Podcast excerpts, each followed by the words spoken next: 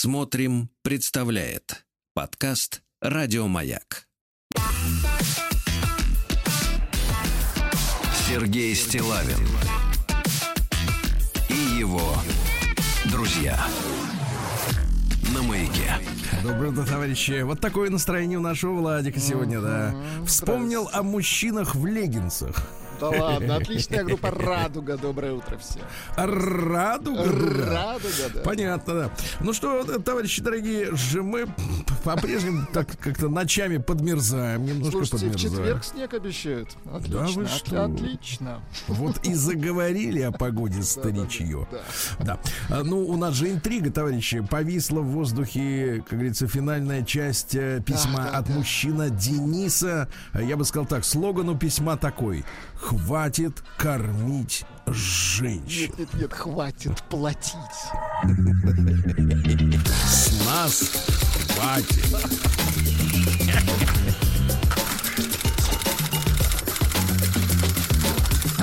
Приемная нос. Народный омбудсмен Сергунец. Мне даже вчера люди писали, говорят, Сергей, пришли поскорее финал мне лично вот в Нет, нет, мессенджер. нет, нет, интрига, Потому что конечно. очень уж хочется узнать, чем все закончилось. Да, ребята, такова, ну, скажем так, такова прелесть литературы. Литературы. Даже документальной литературы. Когда, в принципе, имеешь дело с автором, э, пережившим реальные события, да, а не фантазером, а вроде сценаристов э, из кинематографа, которые порой такой, как говорят, бред. Э, Вот, туда засовывают. Я тут смотрю один сериал. Так. Значит, по мотивам, э, ну, в смесь со всеми смотрю, по мотивам, значит, ну, не то, что по мотивам, а, в, я бы сказал так, в интерьерах э, э, 45-го года снятый. Ну, Вот, и порой смотрю и думаю, господи, вот молодняк, который То есть он нахватался... так представляет 45. Да, то есть молодняк, который нахватался какой-то чуши, вот, э, так сказать, так себе представляет жизнь, э, вообще жизнь людей, и в частности в то время в нашей стране. Ну, э, да, а здесь у нас документальная история. Итак, Денис э, был несколько раз э, кормильцем женщин. Значит, женщины, они, как говорят, вот кто им нужен обычно? Они же не врут. Они же не врут. У нас женщины честные. Они говорят, им нужен кормилец. Понимаете? Вот. Или добытчик. Вот. А здесь, значит, попались мужчине две, значит, э, дамочки, да, а, которые, э, значит, вернее, познакомился он с одной, но она постоянно брала с собой подругу. На прокорм, да. И в дорогих, в дорогих ресторанах, не только на прокорм, в дорогих ресторанах эти две девки, значит, размалеванные, я так понимаю, и, как он писал, на каблучищах до небес, вот, заказывали все-все-все, ничего практически не ели, а потом просили еду упаковать и забирали с собой.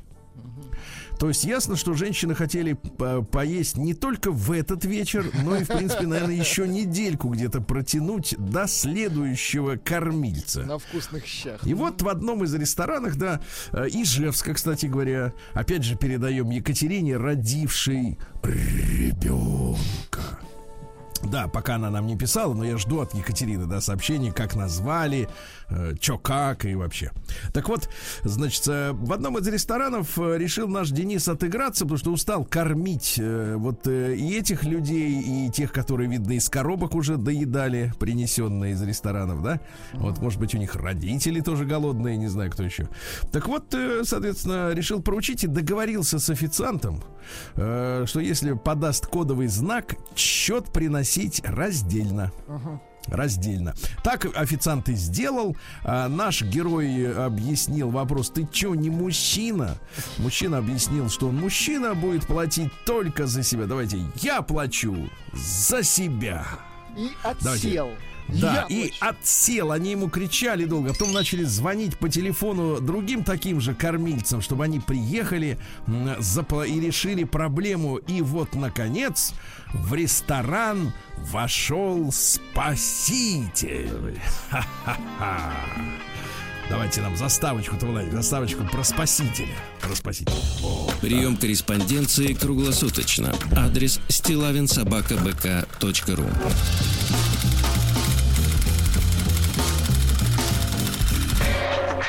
Фамилия Стилавин 2 Л. Точно.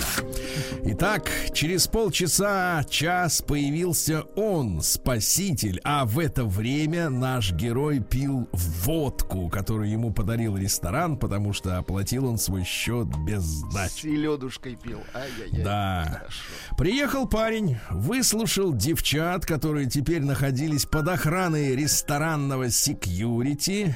Они ему что-то объясняли и часто показывали на виновника этого торжества, то есть на меня. Он подошел к моему столику и предложил расплатиться за них. Наивное существо. Какая же тогда месть, если я не стану ей наслаждаться?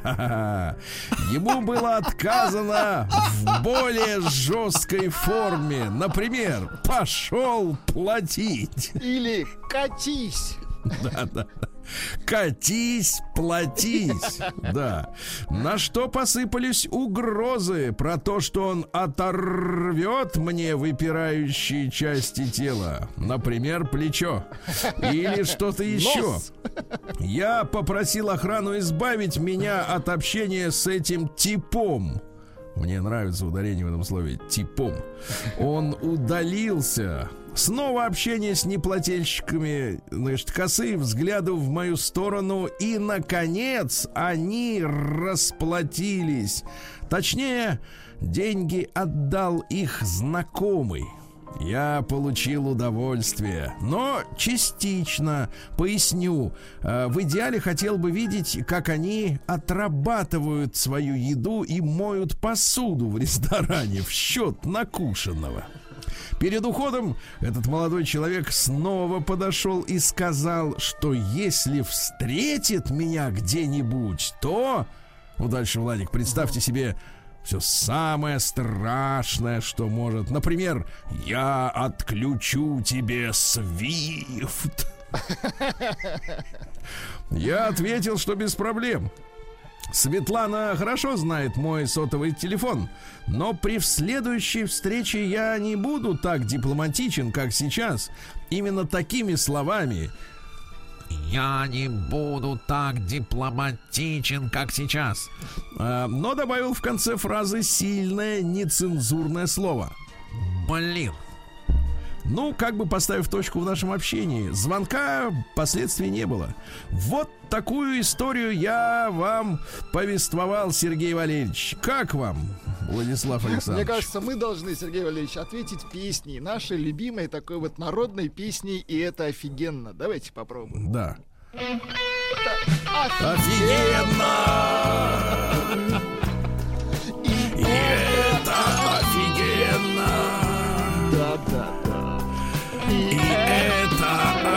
Офигенно! Минуточку. Я больше не плачу! Прием корреспонденции круглосуточно. Адрес стилавинсобакабк.ру Знаете, да, вот это счастье. Фамилия Стилавин 2 Л. Знаете, сейчас много в рекламе этих фраз, типа платить проще, платить удобнее, тер-тыр, 8 дыр. А я скажу так, а еще проще не платить. Да. А, друзья мои, э, получил новое письмо от э, нашей Мари де Пари. Ух ты! Да, и напомню, что это девушка сложной судьбы. Ну, впрочем, покажите мне девушку легкой судьбы. Да. Таких ведь нет. А, нет. да, да, да. Но все они скажут, что ни о чем не жалеют, конечно. Еще бы, ведь это их жизнь, а каждый день на вес золота.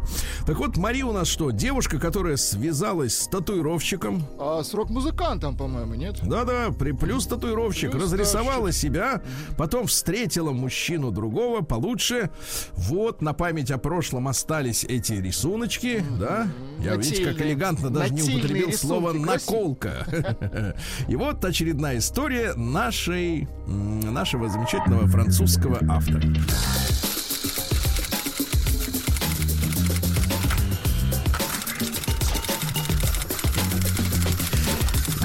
Приемная нос. Народный омбудсмен Сергунец. Здравствуйте, Сергей и Владик. Это Мари де Пари. Пишу вам в попытках понять своего мужа. Ого. А случилось вот что. У нас в доме завелись мыши. Мы живем в загородном, похоже, что у меня тоже. Мышиная история. Да, да ладно. Да. Мы же... Есть утиные, а есть мыши. Мышиная. А есть крысиная история. Да, вот вы на почте испытали. Мы живем в загородном доме рядом с Парижем. Ну, то есть вот дом, а вот, Вот Париж. Да. И не знаешь, что лучше. Дверь из кухни открывается напрямую в сад. Представьте себе, Владик. Это очень красиво. Очень. Да, да, вот это вот в кино обычно ты выходишь, а Дор- там Розалия. Нет, это имя. Так вот, э, да, Э, напрямую в сад, и оттуда зимой к нам на- забегали маленькие мышки погреться. Полевки. Но я видела всего пару раз пробегавшую мимо камина мышку. Камин есть, ты слышишь? Не встречала следов грызунов на кухне или в шкафах. К сожалению, после Нового года у нас в доме основательно заселилась целая семья довольных грызунов. Мама-мышь перегрызла шнур от стиральной машинки. Папа-мышь шнур от холодильника. Дочь мышь устроилась жить в моих кроссовках. да это банда. А Реально. мышь сын облюбовал полку с собачьим кормом. Надо заметить, что мыши не редкость во французских домах. Первый этаж дома используется всей семьей. Туда приходят друзья, соседи. Люди не разуваются, проводя половину дня на террасе. Слушайте, во-первых, вот давайте немножко остановимся. Меня действительно шокирует, э, ну, я бы сказал, что это почкуны. Э, шокирует традиция, которая а, постоянно отражается в тех же американских фильмах, что они дома не снимают обувь. Да, да, да, да. И вот эта вот история, да, история, э, с отсутствием даже икеевских тапок, да, и с тем, что, э, в принципе, и в средние века они особо не мылись. А тут они особо не и могут на кровать лечь э, в обуви. А постирать эту кровать потом, как мы знаем, в Англии там Слушайте, сколько? ну, 30% раз в год С стирают ее. другой стороны, если ты знаешь, что там кругом мыши, а чё, чё, зачем снимать? Нет, а вот меня больше еще насторожило следующее. Полдня проводят на террасе. Это на сколько часов-то они приходят? Это вообще, то есть никто не работает. Никто. Нет, не, ладно, они не работают, но какого хрена вы пришли и сидите здесь? Что вам надо? Выпили, закусили, пока. Все. Нет, а допьешь вообще за дверью. Катись. Да нет, а допьешь вот эти в пластик перелить. С собой, за рулем. Двери очень большие, всегда на распашку в сад, для свежего воздуха. Мари до Пари думает, что мыши в дверь заходят. Ну, какая наивная девочка. Вот чувствуется, человек мало прожил в России. Дорогая Маша, я живу тоже с деревни, за городом. Мыши не входят через дверь. У них свои ходы. У них есть свои, да, коммуникации. Так вот, значит, э, его и за этаж не считают. Первый этаж во Франции это русский второй. Ишь ты, как Ага, они живут. А что на первом-то? Баклажаны, что ли, На первом мыши. Спальни чаще всего уже наверху. А наш трехуровневый дом... Ай-яй-яй-яй-яй, трехуровневый дом. слышать-то, а? Мгм. Как там, как нам теперь в щитовых домиках дачных на шести сотках Как, как нам э, в 16-уровневых-то домах жить, а? Особенно если и спереди, и сзади, и сбоку, и отовсюду. Одно и то же. Да. Так вот, э, значит, наш трехуровневый дом, то есть Маша все делает для того, чтобы убить в, наш, в нас сочувствие, правильно, к ситуации с мышами. Хотя мы уже вроде как готовы были. Так вот, э, значит, наш трехуровневый дом считается двухэтажным.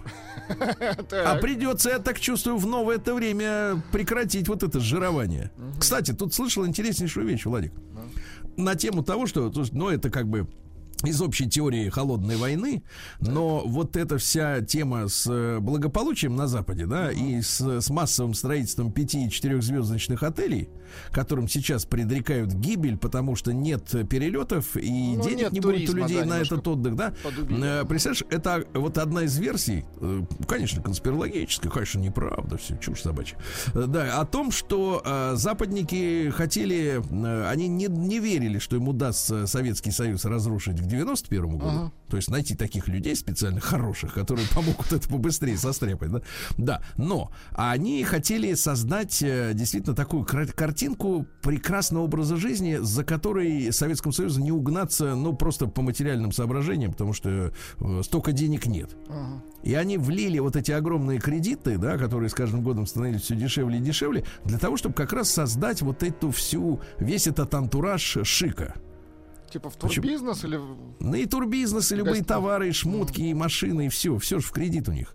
Вот. И фактически они работали для того, чтобы у наших людей создалось ощущение, и оно же создалось реально, что каждый на Западе ездит на Мерседесе. Ага. Действительно Вот, создалось. вот каждый, вот, вот каждый, а каждый второй достоин яхты своей, понимаешь? Вот какая же у нас была, реально, ребята, я молодым рассказываю, вот у нас в конце 80-х была история, история такая, что у нас талоны и дефицит, а у них каждый на Мерседесе, а каждый второй на яхте, ты понимаешь? А джинсы так это вообще копейки. Вот. А действительно, эта ситуация у них развивалась. Они, вот этот дом трехуровневый, да, на какие эти бабки куплены? Естественно, тоже на кредитные. То есть ты влезаешь в долг, а картинка-то шикарная. Тебе и сад, и круассаны в сад, понимаешь, и так далее. Там. Так вот, э, наш трехуровневый дом считается... дво- А сейчас придется переехать все-таки в настоящий В двухэтажный. палатку. Мгм. М, Да вот именно. А наш трехуровневый дом считается двухэтажным. Конечно, грызунам дома не место. Понятно? Согласен. Вот, э, я приступила к изучению способов борьбы с ними. Самый эффективный это пригласить специальную службу, которая улучшит изоляцию дома и вытравит вредителей. Этот дорогостоящий вариант нам не подошел. Дом мы снимаем, а, снимаем. И платить несколько тысяч евро за ремонт не входит в наши планы. Ну, ремонт имеется в виду заделка всех щелей. А Отказ, кстати, интересно, Маша, сколько вы платите в месяц за эту хибару? За дом, да. Вот именно, За напишите. Отказавшись от первого способа, я постаралась натравить на мышей кота. Но у нас живет кот-сфинкс без шубы. Да они трусливые эти все сфинксы. Да-да-да, очень ласковый, совершенно не похожий на нормального человеческого кота. Оказавшись, э, ли- ну, вот у вас все равно шерстяной все равно такой же, да? Вот, оказавшись лицом к лицу с перепуганной мышью, кот потоптал, э, потопал, извините, обратно на диванную подушку. Из-за этого, да, из-за этого ленивого животного я не могу разложить по кухне мышиный яд. Так я ломала голову над тем, как же мне избавиться от мышей. Когда мой Джанатан, Красиво назвали. Джана, как яблоки, Джанатан, однажды ранним, э, ш- и так и вкус такой же, значит, э, однажды ранним утром перед работой пил кофе на кухне и услышал шорох в кухонном шкафчике. Он мне рассказывает. Я открываю дверцу, а там коробка чечевицы с небольшим прозрачным окошком в упаковке, чтобы было видно крупу при покупке. И за этим окошком, как в иллюминаторе, сидит мышь и жрет нашу чечевицу. Я спрашиваю, пишет Мари, де Пари, понимаешь, как же ты от нее избавился-то? А он отвечает, а я взял коробку в руки, ко мне на ладонь выскочила маленький мышь, смотрит на меня своими голодными глазками. Ничего себе. Но давайте узнаем продолжение драмы завтра, да, дети? А вы пока напишите, как вы боретесь с мышами, а мы Марии де Пари расскажем. День дяди Бастилии пустую прошел. 80 лет со дня рождения. Ух ты, а ей уж 80. каждый день. Радио Маяк. Что ж, товарищи, сегодня у нас 6 апреля, правильно? Вот, э, сегодня День работников следственных органов России. Поздравляем, Поздравляем, товарищи. Да, да, да, да, да. Вот, э, день, э, вот, следственных, работников следственных органов постоянно показывают в кино. Вот. А вот, но они, на самом деле, очень серьезные люди. Вот. Я просто хотел как-то сгладить. Ну, ситуацию. настоящих-то в кино обычно не показывают. А их нельзя показывать. Конечно, только Потому иначе артистических в- показывают. в кино. Иначе воры будут знать, э, конечно, как работать. Да. День работников московского трамвая. Вот, трамвай пошел в 1899 году, а извозчики протестовали, потому что им на, на пятки наступали, понимаешь, да, так сказать, на, на бизнес. А сегодня в Беларуси праздник, который называется Камаедзица. По-нашему, Камаедица. Э, Посвящен этот праздник пробуждению медведика. Вот, приготавливают особые кушанья. На первое блюдо дают сушеный репник. В знак того, что медведик питается по преимуществу растительной пищей. На второе блюдо подается овсяный кисель, потому что медведь любит овес. А третье блюдо состоит из, кстати, овсяный кисель не путать с пивом. А на третье блюдо, значит, гороховые значит, состоит из гороховых комов. Э, Ну, вот э, слепленные, да, комки. От чего и самый день получил название Комоедица, а после обеда и старики, и детки ложатся. Но не спят, а поминутно самым медленным способом перекатываются с бока на бок, как можно, значит, э, стараясь приравниться к поворачиванию медведика э, в этом, в берлоге, понятно? Очень интересно. Так что надо сегодня покрутиться немножко, да? Вот, Международный день спорта на благо и развитие мира, ну, это Организация Объединенных Наций фантазировал в свое время, да? М, Спорт развивает мир. Возможно. А, значит, э, Всемирный день настольного тенниса сегодня, да? Вот, видите, шарики там вот эти. Очень хороший дым, кстати, получается. Горят отлично они, да. Да. День осведомленности о сонном водителе, товарищи. Значит, что надо знать? Что если за рулем заснул, все, крышка. Если Да, ну водитель это- храпит, беги. Да-да-да. Жми или дергай ключ. Да. Дальше. День сочинения собственной эпитафии. Неплохо. Мгм. День свежих помидоров. Хорошо, но нам не свежие Да особенно вам не нравится. это праздник, когда помидоры свежие. Это, Конечно, неплохо. помидоры должны быть свежими, да. А, День сиамских котов сегодня. Вот, ну, говорят, сложный, противоречивый характер, да. А, День разноцветных ленточек. Понимаете, да? Разноцветных. Ну и сегодня русский народный праздник Артемон Дириполоз. В этот день крестьяне жгли костры во дворах. Э, с этого года запрещено, друзья. Нельзя. Вот, обходили избы кругами. Это делалось, чтобы выгнать нечистую силу, представляете? Вечером э, начинали готовиться к большому празднику Благовещение завтра, товарищи. Вот, и поскольку на Благовещение любая работа грех, э, то старались все сделать именно сегодня. А также в этот день крестьяне очищали избы от всякой твари понимаешь, да, мерзкой, полагали, что не выносят бесы, то есть не то чтобы грязь, а бесов надо было выгнать. А бесы не выносят упоминания имени Захария Постника и бегут от того места, где, где чтут память могучего духа, духом монаха, ясно? вот так, ясно. вот так. Все. Ночь отсюда. Каждый день. Ну что, э, в этот день, в 1199 году, за 800 лет до появления московского трамвая, э, погиб Ричард Львиное Сердце, английский король, говоривший по-французски. Ну Вот, как и Ален Делон. Он там в плену сидел, бедненький. Да-да-да, сидел, а потом вышел, но напрасно. Может быть, сидел бы дольше, протянул бы.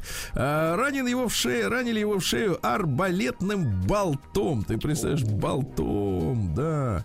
Ранил его французский рыцарь. э, Вот. э, Ну и что? Э, Ричард приказал э, вот этого французского-то стрелка из арбалета с болтами не казнить и даже заплатить ему соть сатен в местной валюте. То есть понравилось Ну, ему, да, как он его А ранил? в итоге, а вот э, не выполнили во- волю покойного. Представляете, содрали с живого кожу, Ну, потому что он пошутил, естественно. Ну, за что его привязали к четырем диким лошадям, разорвали к чертовой бабушке. Вы представляешь? А он поле. думает, да нафига я этот болт вообще заправлял туда? Лучше бы сдался. Ужас какой, да. Сегодня в 1327 в церкви Святой Клары в Авиньоне итальянский поэт Франческо Петрарко, помните такого, да? Да, Впервые повстречал замужнюю женщину Лауру. Ей было 20, э, вернее, извините, наоборот. Э, Ей 23, ему 20. С куста, да. Да-да-да, она была замужем. Ну, Вот, потом она умерла. Ну, вы понимаете, да, и Он все дела. не расстроился. Вот, Говорит, они написано много. Знала ли она о любви Петрарки к ней, неизвестно доподлинно. То есть документов нету. Документов Это и не свидетельств важно. Она была да. музой. Цитата следующая. Моей любви усталость не грозила. И не грозит, хотя на мне самом все больше с каждым сказывалось днем, и на душе от вечных слез уныло. Ты понимаешь, как можно любить женщину? Красиво. звучит. Так что она и не в теме. Да, ну что же, а, в 1483-м Рафаэлло Санти родился. Рафаэлло. Говорит, нет, буду просто Рафаэль. Ну, естественно, творческий почерк Рафаэля включает синтез приемов и находок других мастеров. То есть вот э, при- придумали метод, методику свою и Леонардо да Винчи, и Бартоломео, и Микеланджело, А он это и все подсмотрел. да, и Перуджина, он говорит, ха-ха, вот они как умеют, а я буду все сразу это использовать, да-да-да. Вот, ну что дальше? Э, э, Породниться с художником многие хотели. Э, Вот. э, Женщины, мужчины, кто в том числе и дружок Рафаэля, местный кардинал. Вот. Однако свадьба Рафаэля и Кардинал. Марии, Марии Даватцы Даваться. Даваться, отличная фамилия для женщин. Одной из племянниц кардинал так и не состоялась. Говорит, представляете, не дождалась выполнения Рафаэлем обещания жениться. Потому что он уже тайно был женат на куртизанке Фарнарине. Представляешь, он взял себе жену, в жены женщину с самого нравственного дна. Но зато умелую, Сергей Ильич, да. Вот, видимо, за это и взял, да. То есть она его взяла. Да. А, Вот. Ну, не заводитесь. Ну, очень уж тут все занятно, да. В 1652 на мыс Доброй Надежды приехали голландцы Ян Ван Рибик. Да, и они искали форт для временного пристанища кораблей, чтобы плыть дальше в Индию. Ну и так родился город Кейптаун. Замечательный. Я там бывал, товарищи. Очень красивый город, наполовину голландский, наполовину э, британский, и, а вокруг природа африканская. И все это вместе замечательно. Вот. Главное, чтобы не раздербанили все эти, вот эти, которые там понабежали. В, шибуршат. 1600, да, в 1664-м Арвид Горн родился шведский государственный деятель. Граф участвовал в Северной войне с нами, да. Вот. э, Учил, кстати, военному искусству короля Швеции Карла XII.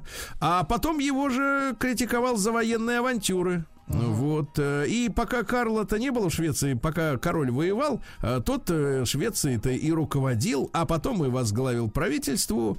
Вот. Ну, а затем, в общем-то, ориентировался на Россию в своей, так сказать, возглавлял партию шляпников. Шляпников. Там были шляпники и колпачки. Вот он был это. да, Колпачники. Да. А в 1722 Петр I отменил налог на бороды. Вот. Полегче стало, да? Ну, чуть-чуть, чуть-чуть, да. А в 1748 в этот день обнаружены руины города Помпеи в Италии. Как мы знаем, в городе Помпеи э, в древности там доживали свое богатенькие. Ну, это город пенсионеров, да, таких Да, город пенсионеров, ну, там гуляли, пили вино, Да, там, и да, так да. далее. Там, и тут вдруг раз, и они даже убежать не успели, потому что старенькие были. Конечно. В 1810-м Филипп Генри Госсе родился, английский натуралист, который придумал аквариум. А, молодец, Вот. молодец. С тех пор-то, видишь, рыба-то они как не бы, да. очень живется. Ага. Ага. В 1812-м Александр Иванович Герцен, ну что сказать-то, э, происходил он от кобылы. Э, вот, от Андрея Кобылы. А, в этом от Андрея. Мама немка, ну это чувствуется. Ну, Вот, э, да. Папа юрист, как говорится, да. Па- Папа кобыла. Вот тут все сходится, да. Вот, ну, естественно, убежал на Запад, оттуда поплевывал, значит, своими статьями. Значит, цитата какая? Проповедовать самвона, увлекать с трибуны, учить с кафедры гораздо, говорит, легче, чем воспитывать одного ребенка. М, Еще должен добавить, и трещать с острова всегда удобней. Мгм. Да, в 1814 после вступления войск союзников э, значит, России, Пруссии, Австрии Великобритании э, Наполеону предложили переехать на остров. Вот, говорят, мы тебе дадим 400 человек. Ты Будешь там как будешь кот ни, в в- масле. ни в чем не нуждаться. Ну, вот так и, а он и говорит, ну и хорошо. А потом нарушил обещание и вернулся, да. А, а помогла ему бабища, помнишь? Она с комендантом, коменданта увлекала, пока тот э, лодку отвязывал от пристани. Сегодня, в 1818 в Париже, барон де Дрес, де Дрес, Тетрис. э, продемонстрировал первое двухколесное средство передвижения. Это, конечно, был не мотоцикл, и не скутер, и не велосипед. Это была деревянная рама с двумя колеса, колесами, да. А отталкиваться надо было ногами. Да, да, да, да. Про цепь они еще э, пе- педали не придумали ничего. Быстро В дал из 1803 дерева, да. Конечно, из дерева, чтобы не тонуло. В 1836-м Николай Васильевич Склифосовский, наш знаменитый хирург, понимаете, вот, он что делал-то? Он э, защищал антисептику, потому что люди-то другие тупые, они говорили, да нет, это наоборот, все только До него усугубит». грязными руками прямо в живот. Да, прямо туда, Туда. вот, и, да. А, в- И оттуда потом. А, В 1840-м наш русский исследователь Африки по имени Иоганн Вильгельм Юнкер. Для нас он, для нас он был просто Василий Васильевичем, да. Сын обрусевшего немца. Вот, он, э, ну, на месте ему не сиделось. Так. Вот, он отправился в Африку, открыл там шерстокрыло. Вот. Вы посмотрите, как выглядит эта зве- зверюга. А, Вот, э, по, по земле ползет медленно, а при прыжке, а теперь внимание, при прыжке шерстокрыл может э, на 140 метров сигануть. Ты можешь себе представить? Слушайте, ну выглядит мерзко. Очень А похож на длина, летучую длина мышь. тела шерстокрыла 40 сантиметров. Представляешь, огромная какая. Короче, Масса 2 кило. Это такая махнатая летучая мышь, представляете? Да. Это И отвратительно. у него, короче говоря, тема такая, что, значит, на подошвах лап у него присасывательные диски. Диски. Да. Ну и в 1841-м Иван Захарович Суриков родился поэт-самоучка. Ну, не думаю, что есть у нас э, дипломированные поэты. По крайней мере, все, которые из этих самых, так их читать невозможно. Ну вот. Да и Александр Сергеевич и прочие, да. Ну, кто их учил? Поэзии. Ну, это должен правильно? талант быть, конечно, Да. несомненно. Ну, конечно, я вам прочту. Вот моя деревня. Вот мой что? Дом родной. Дом родной. Правильно? Гениально. Просто. День дяди Бастилии пустую прошел. 80 лет со дня рождения. Ух ты, а ей уж 80. Разный, каждый Друзья мои, ну что, ж, 6 апреля-то в 1869-м придумали первый пластик целлулоид. И как, понимаешь ли, за неполных 200 лет загадили все. Ты Вся понимаешь? планета в пластике. Говорят, уже. что в океане два острова из пластика, и каждый размером с Францию. Вы Ну, это представляете? жесть. И причем он же Жесть. Никогда вот- не растворится. Ну как это? Мы должны растворить его. Да. А, два авиаконструктора сегодня родились по стечению обстоятельств определенных. В 1890-м Антон Фоккер. Ну, в принципе, из Голландии, но поехал потом в, в Германию. Фоккеры, да, вот эти были самолеты немецкие. И Дональд Дуглас э, в 1892-м. Дугласы, Дуглас Д-10, кажется, как там у них называется. Самолет. А сегодня в 1904-м Василий Васильевич Меркурьев, замечательный актер, лауреат трех ленинских премий и небесный тихоход, и в Золушке играл, понимаешь? И даже семь невест Ефрейтора Збруева. Прекрасно. А верные друзья. а? Верные Извините. друзья, шикарное кино. да. Шикарное кино, конечно, конечно, товарищи. Дальше. Вану Мурадели в 1908 году родился композитор прекрасный. Есть Да. у нас, ну, давайте послушаем. Вот, сталинистом был крепким в молодости. А давайте попробуем это услышать в музыке. Давай. А когда, а когда, да, а когда песня нравится, точно значит правильный человек, правильно? Да шикарно, шикарно. Ну прекратите, прекратите. Вас, конечно, к лошадям не привяжут, но можно есть и другие варианты. Да я сам Да, сталинист. сегодня ну на автомобилях в 1912 году появился электрический стартер. Не надо было крутить э, вот эту кривую. Да, и женщины сели за руль сразу, потому что они сами крутить не хотели А никогда. не очень. Вот, потому что так вспотеешь сразу, потом вся потная едешь, простудишься и умрешь. Да, сегодня у нас э, в 27 году Джерри Маллиган родился, джазист. Мелодия Дэйва Брубика. А дайте-ка нам э, Эдисона Денисова, композитора, родившегося в 29 У нас Заявочки. Чувствуете, что он сталинист? Вот это точно нет. А вот сравни с Мурадели. Давай, вот для сравнения, вот для людей. Мурадели. Чтоб люди сами все увидели. Да, все хорошо, ясно, понятно, хорошо. четко и радостно. Ну, а вам теперь же- вот это, а теперь Ну, вот это. А теперь вот это вот отвратительно. А вообще как все плохо. Видите, как чувствуется? Ага. Долбится куда? Сегодня, да, в Долбице, Долбице, да, в 30, Долби стерео.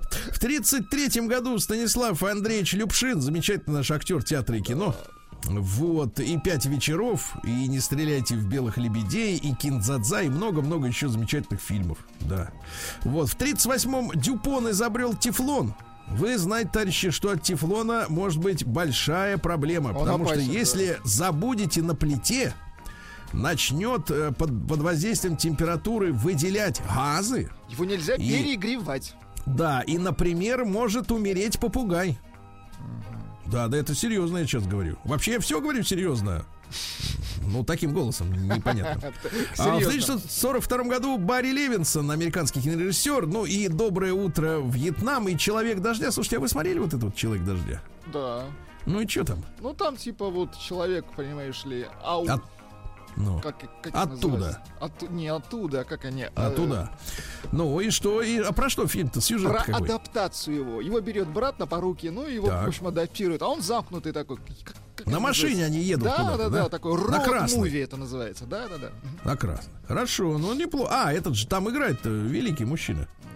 Мелкий его такой, как его зовут? Мелкий, а там высоких нет. Том Круз мелкий. Они все там мелкие, да. Высокий только этот, как его, Киану Ривз, И и, то не нравится. и все, больше Ну и все, да, Шварценеггер, да, покупной. А в сорок пятом году, ребята, родился человек, наша надежа, Боб Марлей. а? О, хорошо. Аутист, вот нам подсказывают. Да, я Аутист. понимаю. Давай.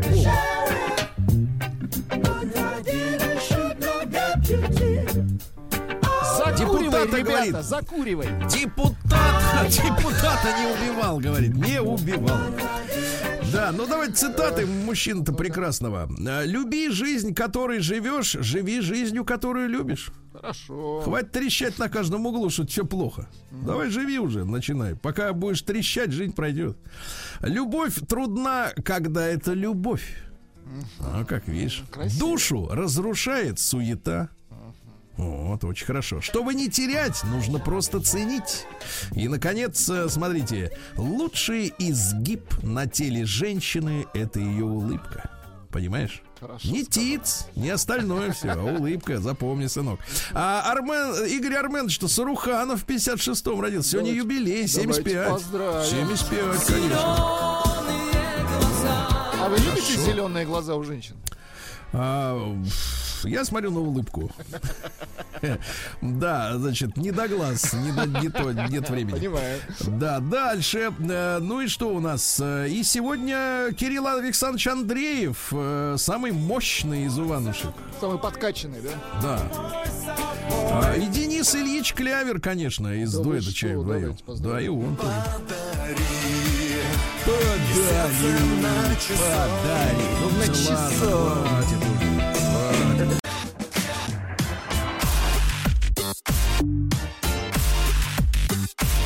Сергей Стилавин и его друзья на маяке. Сегодня вторник, дорогие друзья, и э, мы сейчас приступим к новостям из Омска, одна из которых гласит, Так. э, скоро в Омске будет жарче, чем в Сочи. Да Ясно? ладно. Вот так вот.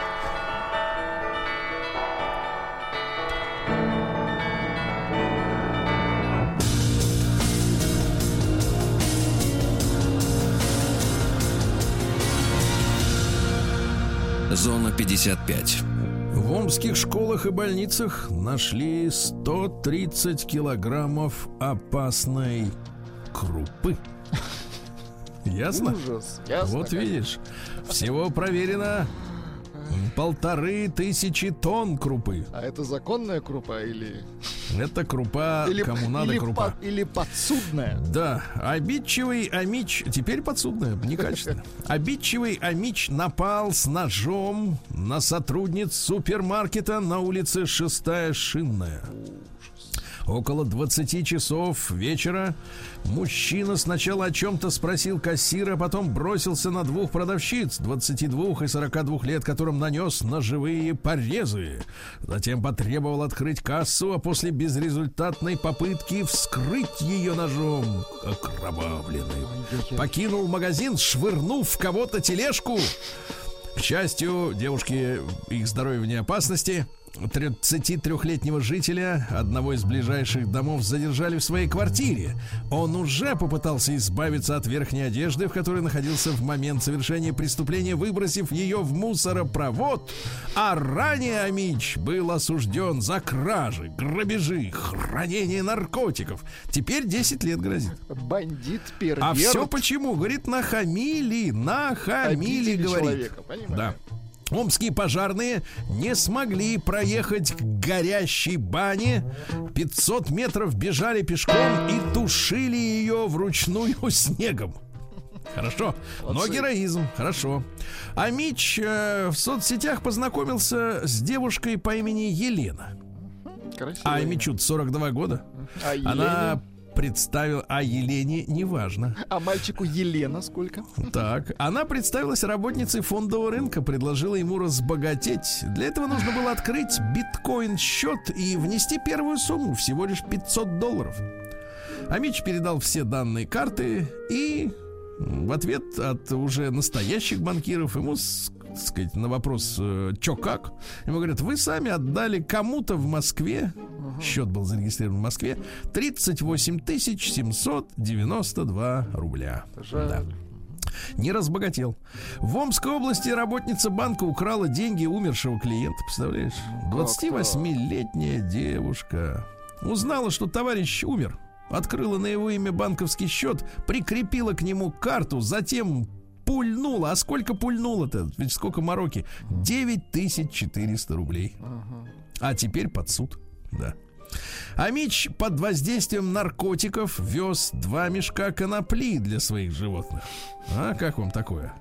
Отчаянный, 37-летнего мужчину, 37-летнего мужчину уже лишили водительского удостоверения за езду в пьяном виде. Но в октябре прошлого года он все равно сел за руль своего Крайслера, своей ласточки, и был остановлен инспекторами ДПС. Один из инспекторов обратил внимание на не совсем адекватное, адекватное поведение водителя и попросил предъявить документы. Тот полез в бардачок, а оттуда выпал мешок с наркотиками. Ой, как не повезло. Нет, как повезло, потому что остановили, предотвратили. Дурас, как ты он. Вот так. И теперь 9 месяцев, 10 дней лишения свободы. Угу. Да, но прокуратура посчитала приговор слишком мягким и сейчас обжалует его. Угу. Да.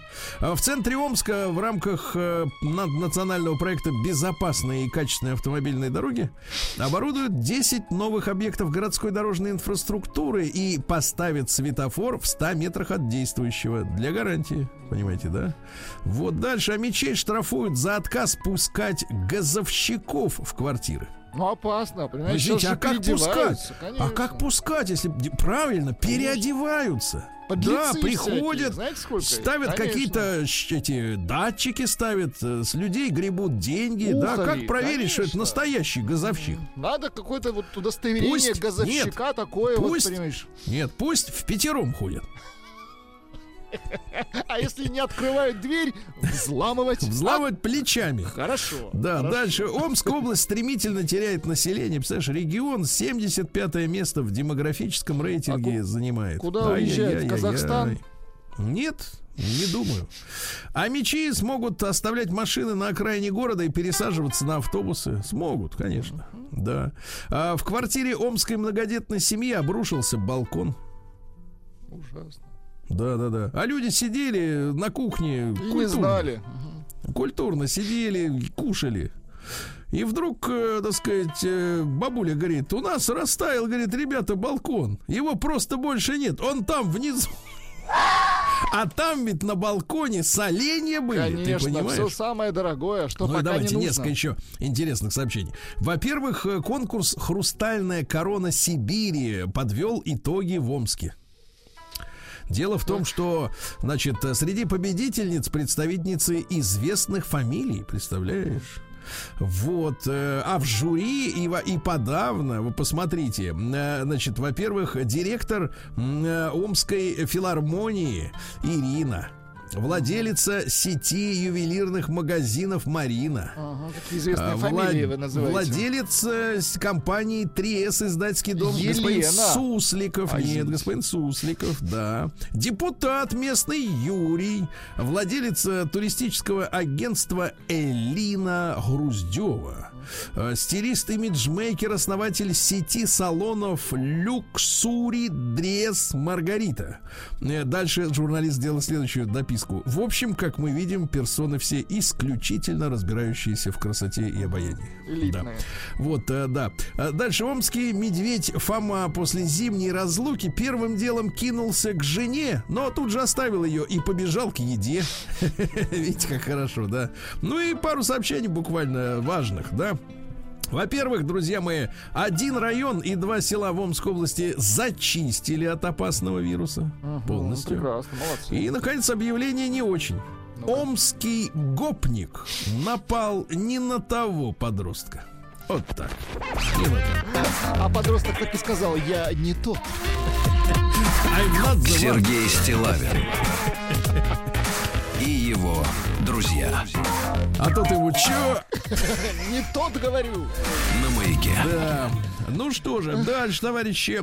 Четверть россиян, вы представляете, какая низость, ведут раздельный бюджет в путешествиях туристических. Ну это же крысятничество, да? Это же так Конечно. То есть, э, кто первый вскочит в, этот, в- в мини-бар, в мини-бар того и пиво. Значит, э, но есть и хорошие новости.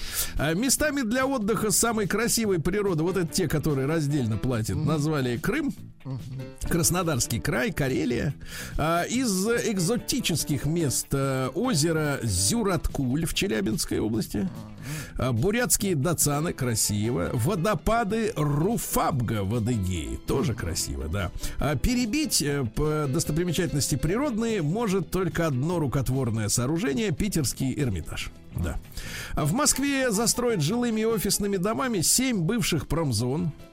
Вот, Ну, видите. отлично, конечно. Ну, отлично. Нам Всего нужно, ничего не чтобы... производится, конечно. лучше. Нам нужно, Пусть чтобы, люди чтобы, чтобы машины ездили теперь, да, побольше. Если там построить 25-этажные эти самые, да. На станции метро в Петербурге захотели восстановить холодный свет утра, в которое проходило ледовое побоище. Интересно, кто это знает, какое оно было. Одиночество назвали одним из главных последствий пандемии для россиян. Э, Психолог Маргунов так и заявил, одиночество зло. Хорошо. Прекрасно. А, Российская семья в Улан-Удэ прожила 30 лет без единого документа. Вы представляете? Как, Как такое оказывается? может да, быть? Да, да, да, да, да. 60-летний уже дедуля, то есть он в 30 лет без документов стал жить. Его 59-летняя жена, их 36-летняя дочка и трое внучек 16, 13 и 3 лет. Жители, жили они без документов. А началось все с бабушки, которая не стала оформлять свидетельство о рождении дочки в 84-м, а потом отказалась менять советский паспорт на российский. На ней без документов сняли двушечку. Вот мама устроилась работать продавщицей. Вот, а устроилась дочки, без документов? Ну, да, а дочки, которые ходили в школу, мама им объясняла все время, что все доки сгорели при пожаре. Сейчас восстановлю. Так доучились до 9 класса, пока после ЕГЭ, значит, не схватились. А как же нам оформить? А где номер паспорта? А паспорта нет. отшельники. Дальше. Э, Производителям сахара и масла выделят 9 миллиардов на возмещение затрат. Слушайте, а ведь я вот так вот скажу... сахара и масла погодите, выделят. погодите, я вот скажу мысль кровольную, вы Так. меня простите. Ну-ка. Но, во-первых, сахар вреден для зубов. Да Ну, вы серьезно. Во-вторых. Во-вторых, для ожирения вреден. Вреден очень сильно. В-третьих, из него гонят самогон. И я бы, честно говоря, так А внимательнее вот, смотрел. вот так всех шельмовать-то нельзя. Всех не надо, но кому самогон, а кому для зубов, ясно? Вот вот и все. Понятно, хорошо. Да, в, в Ханты-Мансийском автономном округе чиновница потребовала дать взятку кроссовками для его, для ее мужа. Вот, понимаешь, да. Э, В России начался эксперимент по авторизации в социальных сетях через госуслуги. Правильно, чтоб каждого знать в лицо. Очень Каждую гни... да. Да. Дальше. просто в лицо. А, значит, ученые выяснили, что 87 российских законов, э, принятых в прошлом году, были сложнее для понимания, чем критика чистого разума Канта. Я подготовил, э, Давайте. так сказать, произведение. Можно я вам чуть-чуть прочту? Давайте, Значит, тишине, чтобы для понимания пришло. Каким бы образом и при помощи каких бы средств не относилось познание к предметам, во всяком случае, созерцание есть именно тот способ, каким познание непосредственно относится к ним и к которому, как к средству, стремится всякое мышление. Мутно согласен. Цитата закончена. А законы еще сложнее. Вот так вот, да, Владуля. Дальше. Департамент транспорта Москвы рассказал о раннем начале велосипедного сезона. Правда, за зиму украли не один десяток велостоянок. Вот как раз Да, они и украли. начнут движение. Да. Ну и давайте хорошие по-настоящему новости. В российских вузах вдвое увеличена квота для белорусских студентов. Братья, добро пожаловать. Замечательно. Да.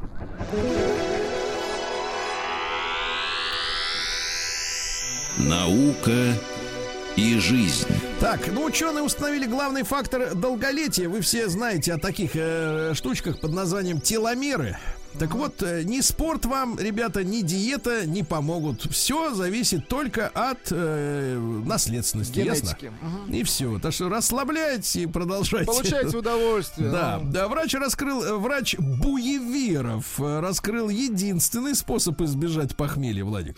Не пить. Но Нет. гений. Хорошо закусывать. Ну, это тоже. Понятно? неплохо, Вот, названы продукты для восполнения недостатка кальция в организме. Значит, водоросли, так? А, миндаль, э, свежую зелень в качестве добавки к блюдам, а также чиа и киноа. да. А Понятно? вы водоросли любите, кстати? Нет, ненавижу. Вот. а, Ученые нашли суперпродукт от серьезных заболеваний. Клетчатка и йогурт помогают предотвращать многие заболевания, ясно? Хорошо. Дальше. а, Раскрыты влияющие на переносимость алкоголя привычки. Например, у тех, кто ест много фруктов, этиловый спирт расщепляется быстрее. Ясно? Фрукты, да? Фруктики. Но чемпионом по расщеплению алкоголя является не человек. Даже не наш А человек. кто? Кот? А тупая. Это что такое? Я посмотрел фотки, это мышь с очень длинным хвостом. Значит, эм, она внешне похожа на мышь. Она любит нектар бертамовой пальмы, где содержится почти 4% этилового спирта. Э, По подсчетам ученых, в сутки тупая выпивает столько же алкоголя, э, сколько содержит 3 литра пива. Но это многократно пере- пере- превосходит обмен, объем самой тупаи. А в ее крови постоянный уровень спирта, внимание, постоянный, полтора грамма на килограмм тела. Да класс. Животное алкаш. Вот это животное, да. Дальше турецкие ученые предупредили об опасности чая. Чай э, температурой выше 65 градусов э, повышает рак, А, развития горячий э, нельзя. да, в пищевода. Вот. Ну и что еще? Пару сообщений. Во-первых, наши друзья, ученые из МИСИС, которые регулярно в нашем эфире присутствуют, придумали, как они могут структурами из пористого кремния заменить аккумуляторы микроэлектростанциями. Приколись. Круто. Вот это молодцы Круто, наши, молодцы. да? Ну и, наконец, давайте страшная новость. Большинство людей не может отличить крик радости от вопля ужаса. А мы можем. Новости капитализма.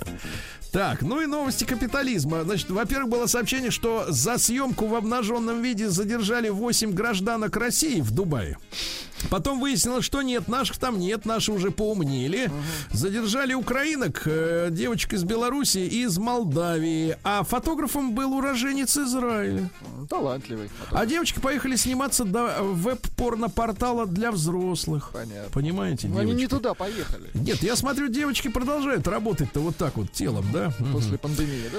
Да, дальше. Израильтянин испортил автомобиль бывшей жены, измазав его медом, да, а еще прислал ей смс с пожеланием подхватить коронавирус и сдохнуть от него, и сказал о том, что э, разви- развевшись, разведевшись, Развевшись. Развевшись. Развевшись. он изба- избавился от 7 лет геноцида. Ты представляешь? Геноцида. Харви Вайнштейн подает апелляцию. Молодец. Сын Тома Хэнкса обвинен в расизме. Э, Разместил заказ на коллекцию мерча, ну то есть футболки с надписями. э, Худи, майки, шорты, бейсболки. Надпись такая. Лето белого мальчика. Он что, не понимает, в какой стране Ну, живет? конечно. Какое лето белого С мальчика, играет. сынок. Ты тупой. Стоматолог э, в Онтарио вырвал у мальчика самый длинный в истории молочный зуб. Два с половиной сантиметра. Прекрасно. Пара любовная э, провела ночь на крыше сломавшегося посреди реки джипа, а в реке плавали крокодилы и ждали, когда они слезут. Ой, Да. как романтично. Ну и давайте, наконец, гениальное сообщение дня. Давайте. Мужчина с руками в наручниках за спиной угнал полицейский автомобиль. Да, ладно. Ай, молодца. Рукастый. Вот это, вот это клоун, а? Акробат. Жонглер. Шут. Россия криминальная. Опять, э, так сказать, в фитнес-центре обокрали, так сказать, людей. Вы представляете? В Чертаново теперь уже. Вскрыли ящики, об- об- обчистили там мобильные телефоны, банковские карты и кого? Студентов. Ай-яй-яй, да. Дальше. Мужчина с розочкой, ну это осколок бутылочного горлышка, да. Взял в заложницы любимую женщину в торговом центре в Кемерово. Очень Вот некрасиво так. Некрасиво, некрасиво. А в Красноярске женщина заминировала магазин из-за шума тамошнего кондиционера. Да что ж такое? А он э, жужжал. А она говорит, а у них там заминировано. А у И меня всё. вот как раз мина под рукой. Да, да, да, под, под ногой. Вот. э, Работница банка в Якутии подменила 35 миллионов рублей на банки, при, на купюры банка приколов. А они, кстати, вот эти купюры тоже не бесплатные, я вам так скажу. Конечно. Так вот, женщина, а как по- погорела-то дамочка? А дамочка занялась э, брокерскими операциями. Ну, понятно. И Влезла погорело. в долги и начала красть. А может, ее для того туда и в операции втянули, чтобы она из банка тырила деньги. Ага. А в Зеленограде задержан мужчина, который стрелял из окна жилого дома. Вот, понимаю. В, в московском метро грабитель выхватывал у женщин дорогие смартфоны. Тварь. Да. Вот, ну что же еще интересного? В 40 ярославских магазинах нашли паштет с геномом ач африканской чумы свиней. Представляешь? какой. То есть везут все-таки подпольно, да? В Хабаровске рекламный баннер упал на машину с человеком внутри. Внутри имеется в виду не баннера, а автомобиля. Человек. И, наконец, давайте, э, так сказать, посочувствуем товарищу. Товарищ, посочувствуем. Значит, смотрите-ка. э, в Москве э, знаменитый, э, значит, коллекционер э, вот, э, приобрел машину Rolls-Royce Phantom 5, как у Джона Леннона. С эксклюзивной кожей, с отделками, с коврами, с деревом. Отдал реставрировать. А уроды раскурочили все, изгадили сволочи. Так Знаешь, жалко сколько стоит его. машина? Сколько? Даже не сообщается цена вообще. Нет, без цен. Миллиард. Сергей Стилавин и его друзья.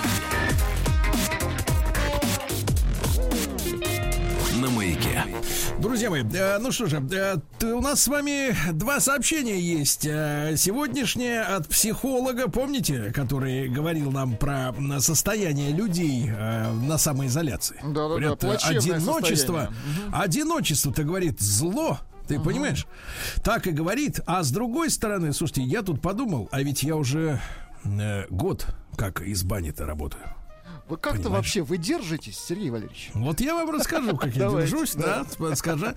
Вот смотрите, но а, проведен глобальный опрос, глобальный, то есть э, и в нашей стране э, два, две де- два десятка тысяч человек, две- 20 тысяч человек, э, значит, приняли участие, и в мире большой такой большой репрезентативный анализ произведен, да, порядка 89% опрошенных во всем в мире, что считают, что их работа м, останется частично удаленной и после окончания пандемии. Понимаете, да? Вот лишь 17% наших граждан хотели бы вернуться полностью в офис. Лишь 17%, понимаете? Лишь 17. Вот одним из итогов пандемии стала м, надежды, э, надежда сотрудников на то, что им будут чаще разрешать работать удаленно. Люди, и заголовок прям такой и есть. Большинство россиян ожидают продления удаленного формата работы э, после пандемии. И напомню еще раз, лишь 17% хотели бы полностью вернуться в офис. Вот такая вот э, история, да, у нас. Э, давайте-ка мы, э, соответственно, короткий опрос сделаем при помощи телеграмма. Друзья, мы отправляйте единичку на наш э, портал плюс 7967 103 5533. Хотите вернуться в офис? Да, единичка хочу. Хочу, не могу. В офис. Два, не хочу. Не хочу. Не, хочу. Не хочу, да, да. Соответственно, телефон 728-7179. Давайте вот год прошел. Ребят, реально промелькнул ведь год. А ведь это, извините, год жизни вашей. Ну, нашей тоже, но каждый о своем думает, правильно? Вот, год целый прошел, как раз вот э, в конце марта я перебрался э, в баню. Вы знаете, за это время, за этот год, я должен сказать, я один раз э, приехал на работу. Это было потрясение для всех, и для вас, и для нас. А, Вы знаете, поразительно, что нет. Поразительно, что нет. Такое ощущение было, честно говоря, что я оттуда, в принципе, не уходил. Появились, правда, эти экраны. Значит, э, как, как говорится, защитная от плевков. Знаешь, некоторые говорят, а у него слюни а, От да, чтобы не плевался никто друг в друга. А так-то по большому счету, слушайте, ну если вот если вот брать э, вот реальность, да, какую-то, э, я даже не буду говорить о тоннах сэкономленного бензина. Ну, конечно. Плюс тонны сэкономленной бумаги на работе. Да, все в цифре, все на экране, я согласен, да. Вот. И, в принципе, э, вот, ну, ну что, что сказать? Честно говоря, вот э, привык я. Привык, правда. Э, То есть получается так, что вот этот новый... Ну, человек вообще ко всему привыкает. Это мысль такая давняя и философская, да? Но какая, какая история? Конечно, люди, которые живут в больших городах, я думаю, что как и я, э, по- поняли, что огромное количество времени экономится на транспорте. Ну, конечно, логистика это самое обидное и какое-то бесцельное. Самое время. досадное Да. времяпрепровождение. Хотя, нет, Согласен. я хотя вспоминая годы, проведенные в пробках, Так. я столько хороших книг переслушал. А, э, исторических, философских, психологических. И поэтому я немножко скучаю, да. Потому что я, честно говоря, конечно, не томился в пробках каким-то нетерпеливым ожиданием. Я время старался использовать, тратить. Но, тем не менее, должен сказать, что, конечно, транспорт, он забирает у нас очень много сил. Конечно. То есть вот именно, знаешь, ну, как-то исподволь, да, вроде ты бодренький такой с утра, вроде и после работы не устал, а уже после рабочего дня, когда приезжаешь домой и чувствуешь, что вот тебя как вытряхнули, что ли, да, на физическом уровне все эти вибрации, стоп, поехали, стоп, поехали, светофоры все эти. Я понимаю, что, конечно, в небольшом городе наверняка такой проблемы особенной нет, потому что я вот, э, так сказать, когда э, поселился в деревенской агломерации, да, ну это же как бы сказка. До магазина там ехать, э, ну, до ближайшего, там, Минута. не знаю, на машине две минуты, и всегда есть места на парковке, они бесплатные, понимаешь, да? Ну, Вот до большого там супермаркета, ну, минут пять, там шесть примерно где-то, да? И все как бы рядом, и все есть, и ты не стоишь в пробках, то есть какие-то минутные ожидания на светофоре, там, секундные, да, включение зеленого света, но ты уже думаешь, ну вот пробка, а на самом деле по, по сравнению с крупным городом вообще ни о чем. И то есть, вы, вы знаешь, да, э, в последнее время, ну, даже вот э, при развитии общепита, у нас очень долго наша провинция, я в хорошем смысле этого слова говорю, а, не могла похвастаться хорошим общепитом, потому что в нем просто не было потребности. Люди на обед ездят домой. Есть. Понимаешь, да? То есть в обеденный перерыв человек успевал за час приехать домой, пообедать и вернуться обратно в офис. Ну, э, ну в таких городах областно, областных центрах, да, условно говоря. Вот. И давайте мы сегодня обсудим. Вот год прошел, друзья мои, подведем итоги. Еще раз скажу, единичка на наш э, телеграм-портал, плюс 7967 103 5533. Вы хотите вернуться в офис, да, вас это задолбало. Два, нет, нравится, или вы поняли, что вы социопат. Да, наконец-то правда стала очевидной. Давайте Валеру из Егорска 728-7171. Ребят, как у вас э, этот год прошел и какие желания появились? Да, Валерочка, доброе утро, добрый день. Да. Доброе утро. Ну, пожалуйста.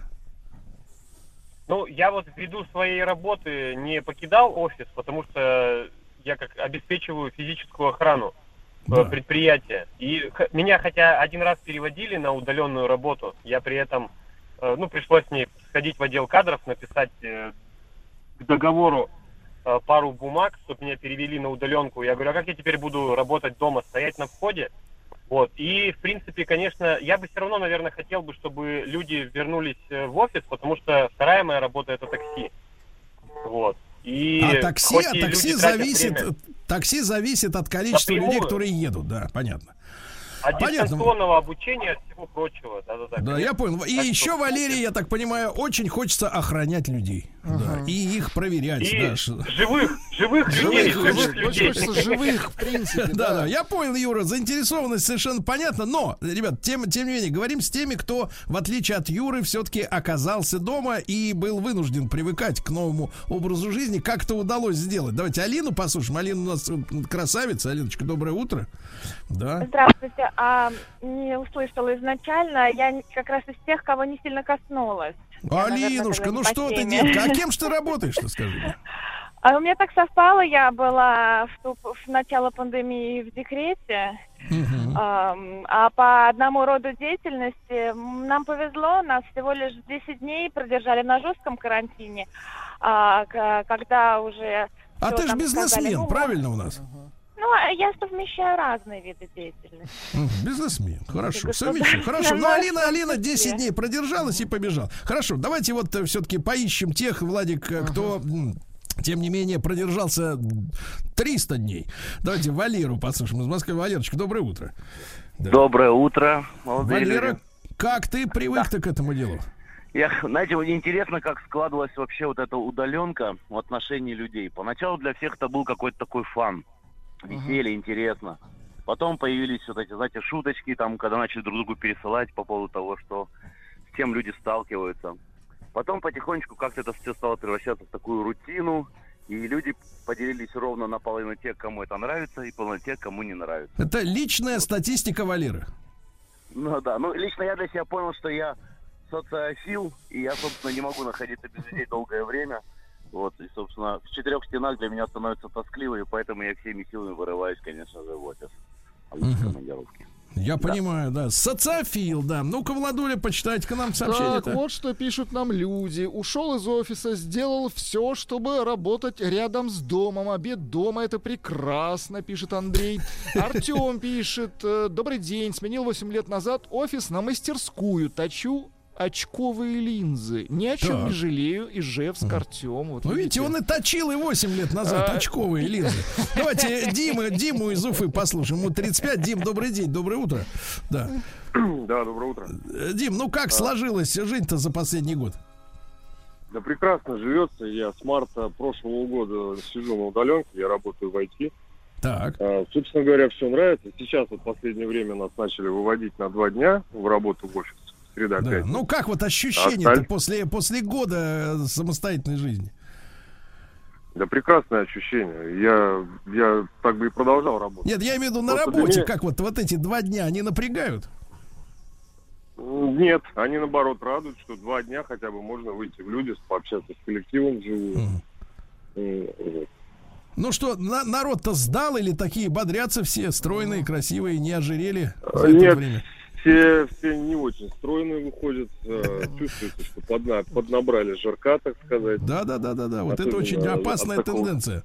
Да. Хорошо, Дима, ну и радуется, и все, айтишник, хорошо, да, хорошо. Так вот что пишут люди. Пишут, в офис не тянет. Вот, э, дорога утомляет, пишет Федор. Ни в коем случае не хочу возвращаться в в офис. Первое время на логистику не трачу. А, между прочим, тратил человек 2-2,5 часа в день.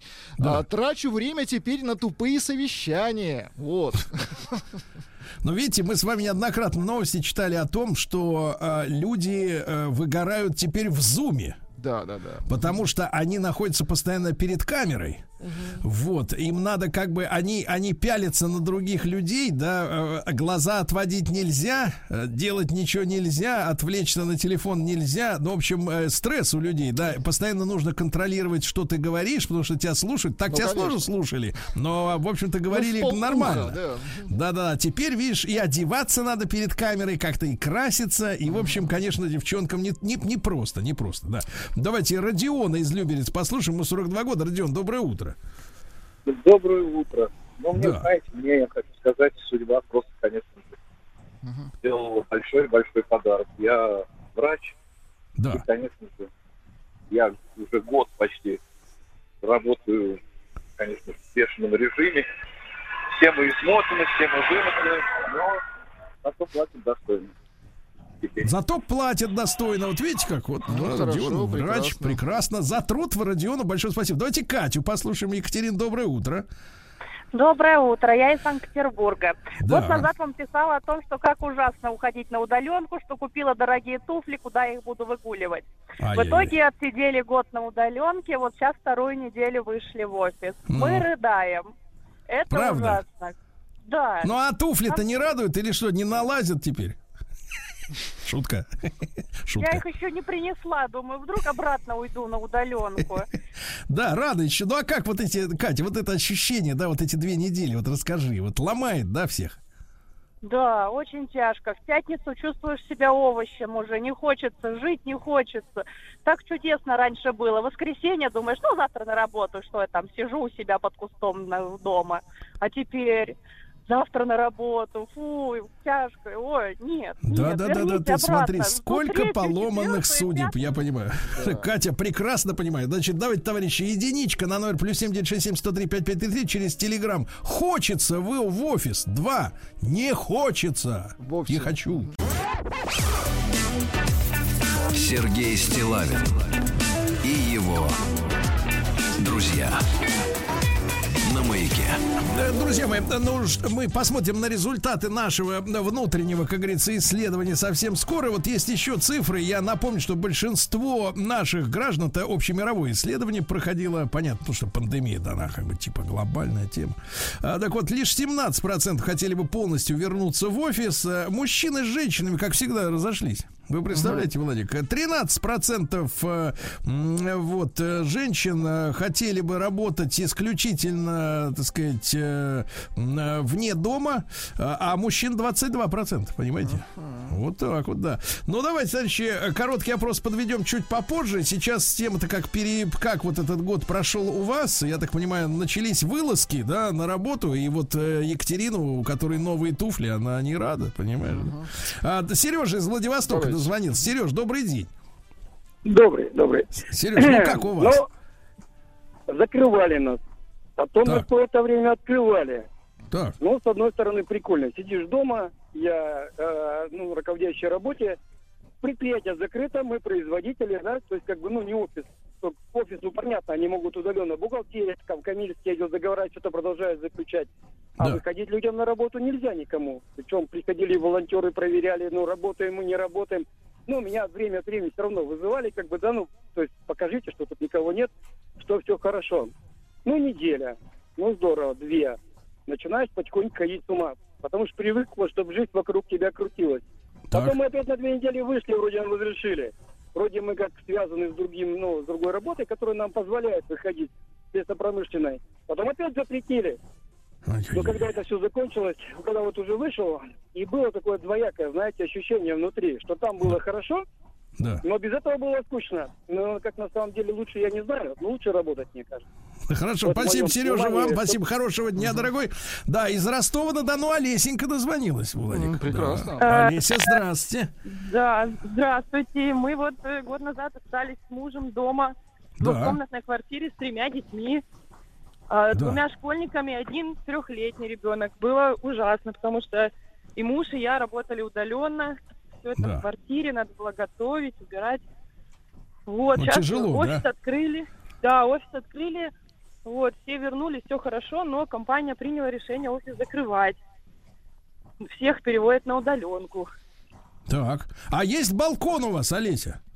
Есть балкон. Балкон был переоборудован под офис. Так. Вот. Вот это нас, конечно, спасло, но все остальное, как бы, все равно отвлекаешься на готовку. На- Помню, были сообщения, э, п- помню, были сообщения прошлым летом, что в Сочи балконы люди сдавали под офис другим, да. Жуть. Да, Да, ну хорошо, вот. Олесь, Олесь, спасибо вам. Давайте Сашу из Санкт-Петербурга послушаем. Александр, доброе утро. Доброе утро. Саш, как у вас? Здравствуйте всем. Ну, смотрите, мы вот последние две недели тоже вышли вот э, в офис, сидели почти год на удаленке. Ну Я и как ощущения? сказать, что ощущения на самом деле смешанные. Вот. Ну, первое, о чем хотелось бы вот лично мне сказать, вот все жалуются там и говорят, что вот как нам плохо стало. и так далее. Я хочу подчеркнуть такую штуку, что на самом деле э, э, в офисе стало тяжелее работать. Все галдят, все ходят пьют чаи, все там, я не знаю, ну, вот ты хочешь сосредоточиться, ты не можешь сосредоточиться, тебе постоянно какие-то Ну, люди толки бесят, ходят. вот бывает такое. А дома сидишь, да, это самое, А дома попиваешь сидишь, тихонько. на процессе, пьешь Да. чаек, там, Нарезал себе. Не, ну а да. серьезно, Саш, э, ты хочешь сказать, что производительность упала из-за выхода на работу? Ну вот я так скажу, что вот по своему опыту я могу сказать, что у меня производительность подупала просто потому, что ну, тяжелее сосредоточиться. Я так скажу, что работодатель как думает? Он думает, дома сидят и ничего не делают. Я скажу так, что те, кто дома ничего не делают, они и в офисе ничего не делают. Они ходят просто. Точно, и точно.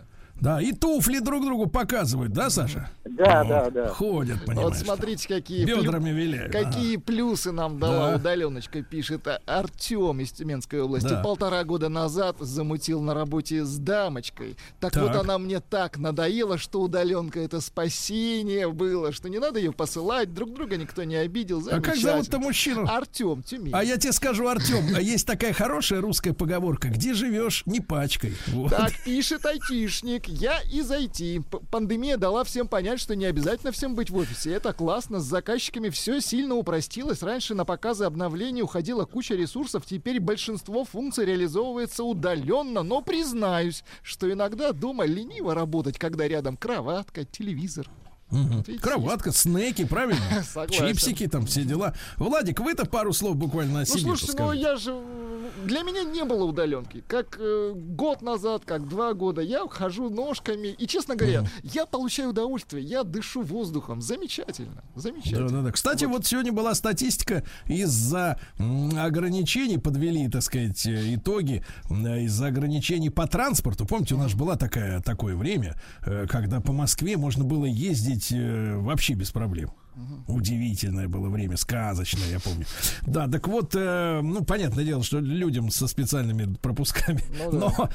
Но, вот, но, соответственно, и, и, понимаете, наполовину упало количество вредных веществ в Да, атмосфере. замечательно. Только 27% наших слушателей хочется вернуться в офис. И это хорошо.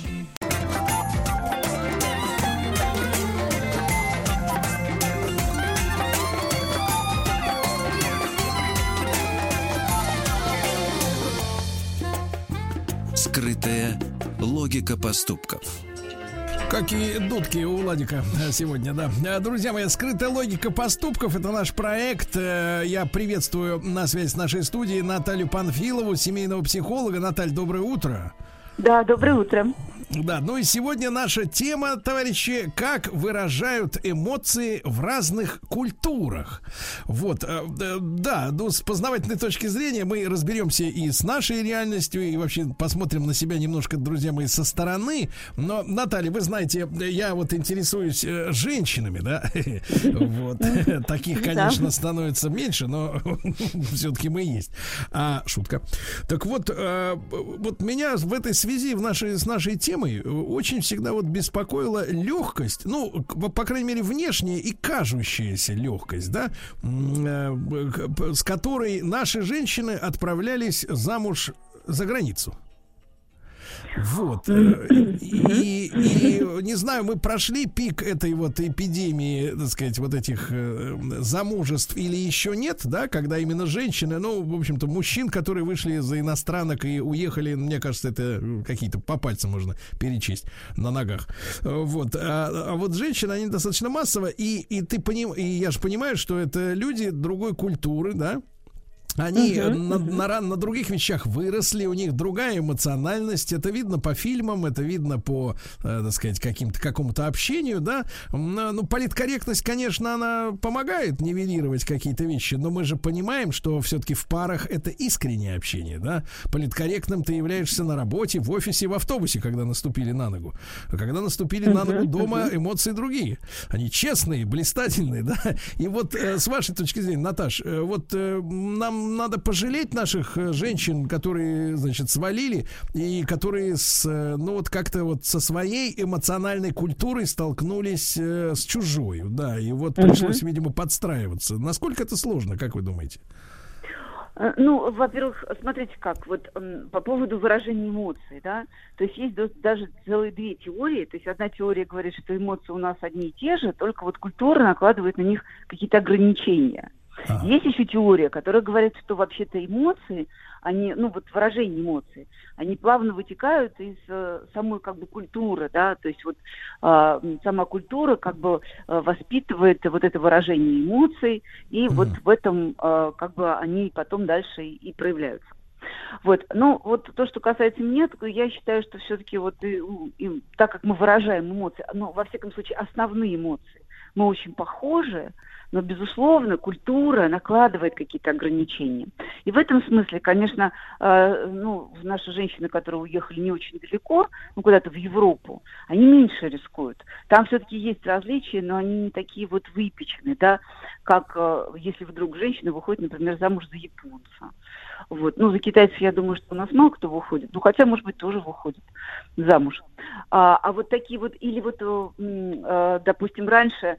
э, А вот ну, если даже из в- Конго, кавалер. из Конго.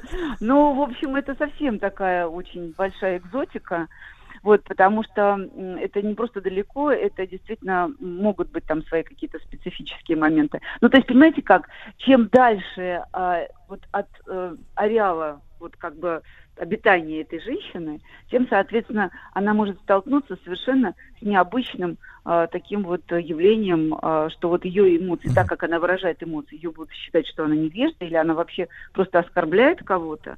Вот, а, а то, что ей будут там предлагать, или то, как будут просить ее выразить эмоции, ей будет казаться совершенно по- полной Даже вот, даже вот, Наташ, я приведу маленький пример. Значит, у меня знакомые работают э, в иностранной компании, да? Мгм, Вот. И мгм. частые совещания с, там, с европейским, там, с американскими другими офисами. И я не раз слышал вот такую, ну, так, не то чтобы непонятку, но вот э, какая-то история, что наших э, специалистов в- высокого уровня все равно считают слишком прямолинейными значит, слишком, так сказать, непосредственными и даже, может быть, в какой-то степени жесткими, потому что э, наши не используют э, в этикете, вот в этом делового общения транснациональном, трансконтинентальном, да, какие-то вот э, фигуры такие, да, вот речи, какие-то, знаешь, значит, вот, ну, какие-то формальные вещи, которые э, вот надо соблюдать вместо того, чтобы просто обсудить деловую ситуацию, и наши считаются какими-то чуть ли даже не грубиянами. Вот. А у них там принято, значит, соответственно, сначала расшаркаться как следует, да, всем здрасте, всем привет, вот, а потом перейти уже к делу, хотя дело от этого страдает, от этого всего, так скажем, этикета, да. И я, я вот что хотел спросить, а Мгм. насколько психика вот человека, который попадает, э, будучи воспитанным в одной культуре, да, эмоциональной, попадает в другую, и он должен переучиваться, да, для того, чтобы гармонизироваться с этим новым Да, обществом, да, с этой новой да, семьей. Вот что происходит с мозгом и с психикой человека, который должен эмоции подстроить? Потому что подстроить язык это одно, вот, а вот эмоции это же очень такое, очень животное в нас, правда? Мы, нам, нам, Ну, когда, знаете, когда здесь- говорят контролировать эмоции, это значит просто зажимать их, да? Это не что с ними делать? Ну, понимаете как, здесь же вот м, дело в том, что какие-то вещи действительно, можно сказать, впитываются с молоком матери, а, когда ребенка там за что-то одергивают и говорят, там, вот ты не должен это выражать, или во всяком случае ты не должен так это показывать, а должен показывать как-то это по-другому. И когда он вырастает, ему, безусловно, легче.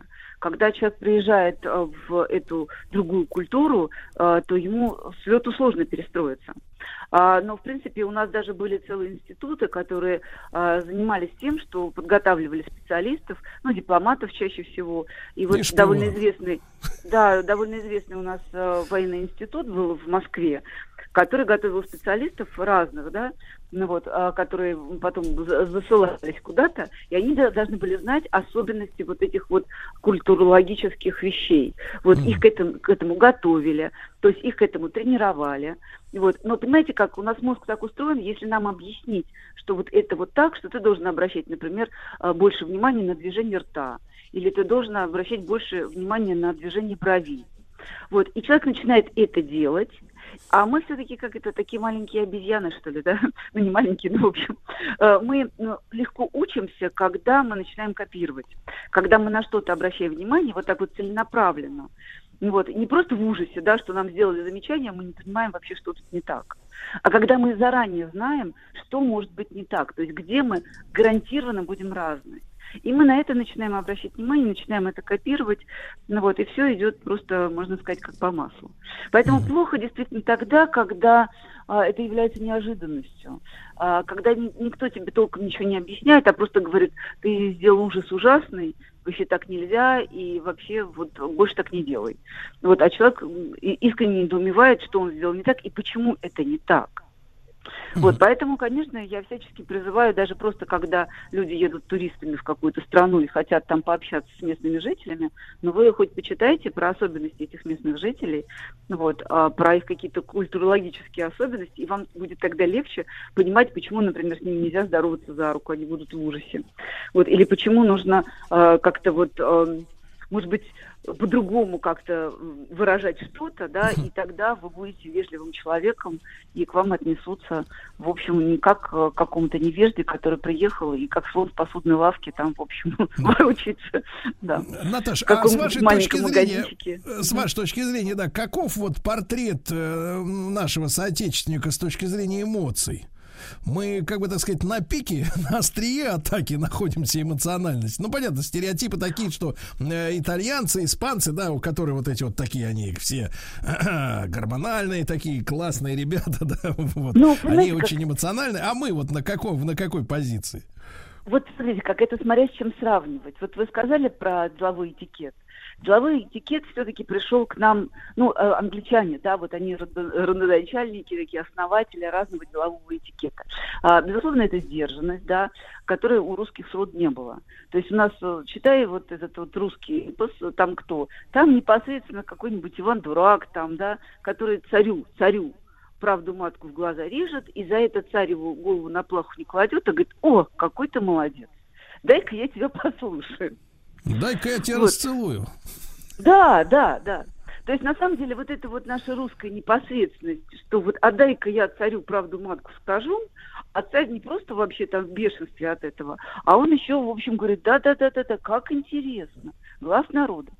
Вот, поэтому то, что в некоторых культурах, ну, просто невозможно. Но, кстати говоря, вот, а, смотрите, как американцы, они такие кросс-культурные, вот, и они же тоже очень непосредственные. И даже до такой степени непосредственные, что из Европы им тоже прилетает.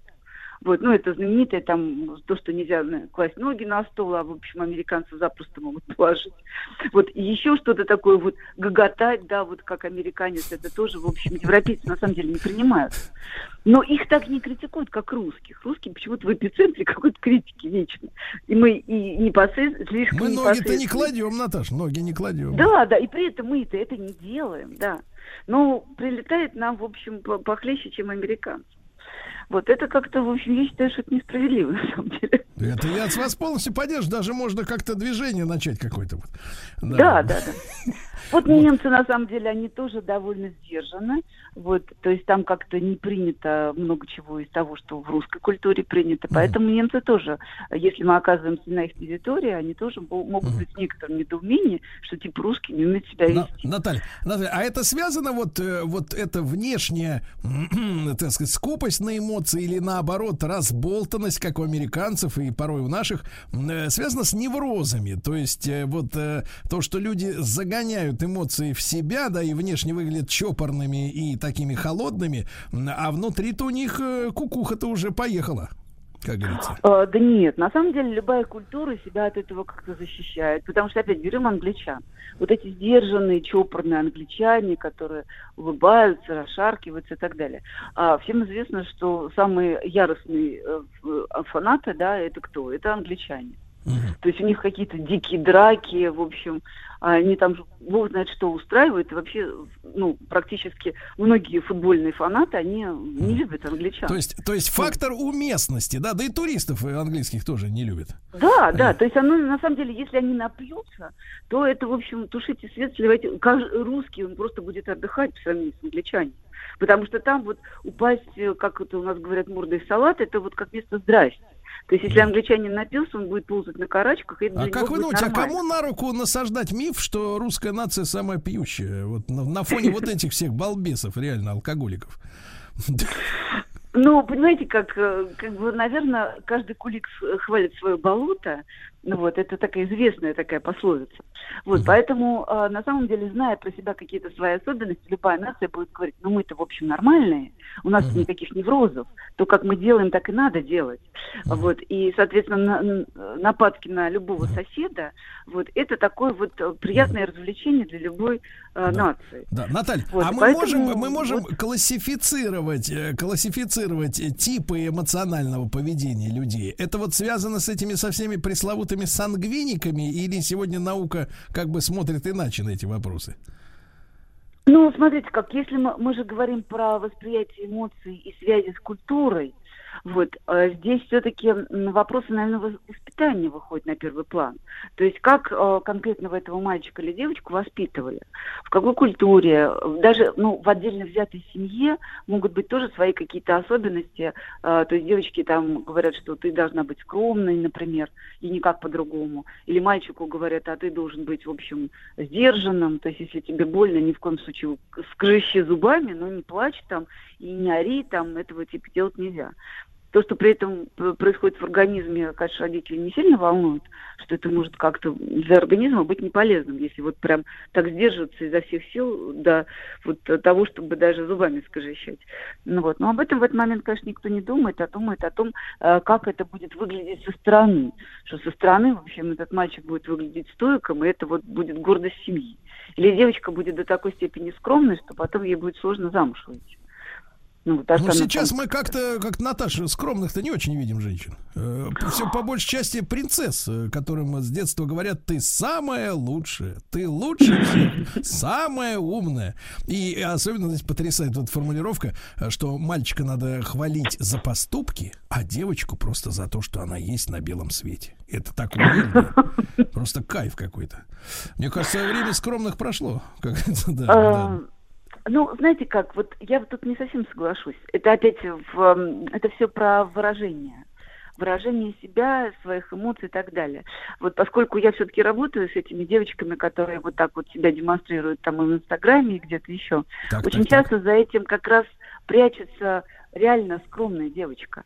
То есть, которые вот... То есть, которая с грудью, с грудью на пролом в кадр лезет в лифтолуки, она на самом деле скромная, порядочная и приличная, правильно? А тихони, а тихони серые мыши в штанах каких-то спортивных, это вот самое отъявленное, я правильно понял? Ну, понимаете, как с самооценкой, с внутренним каким-то миром это иногда плохо коррелирует.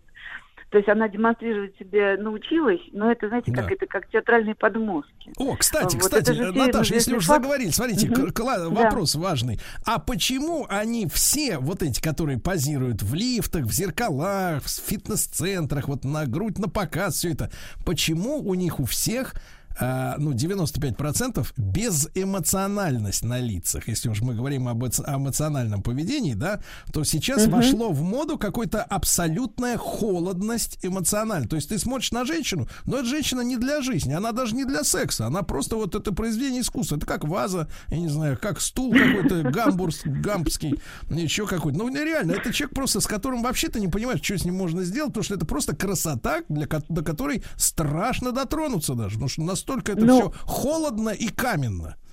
Да вот в том-то и дело, что получается так, что эмоции отдельно, а вот это вот как театральный подмосток. А, то есть она надевает на себя одежду, надевает на себя какую-то роль, а, вот и все, и в этой роли... Так роль-то одна и та же. Ну, понимаете как, роли эти навязываются, да, обществом, что типа это принимается, это вот будет там, не знаю, какие-то миллионные лайки.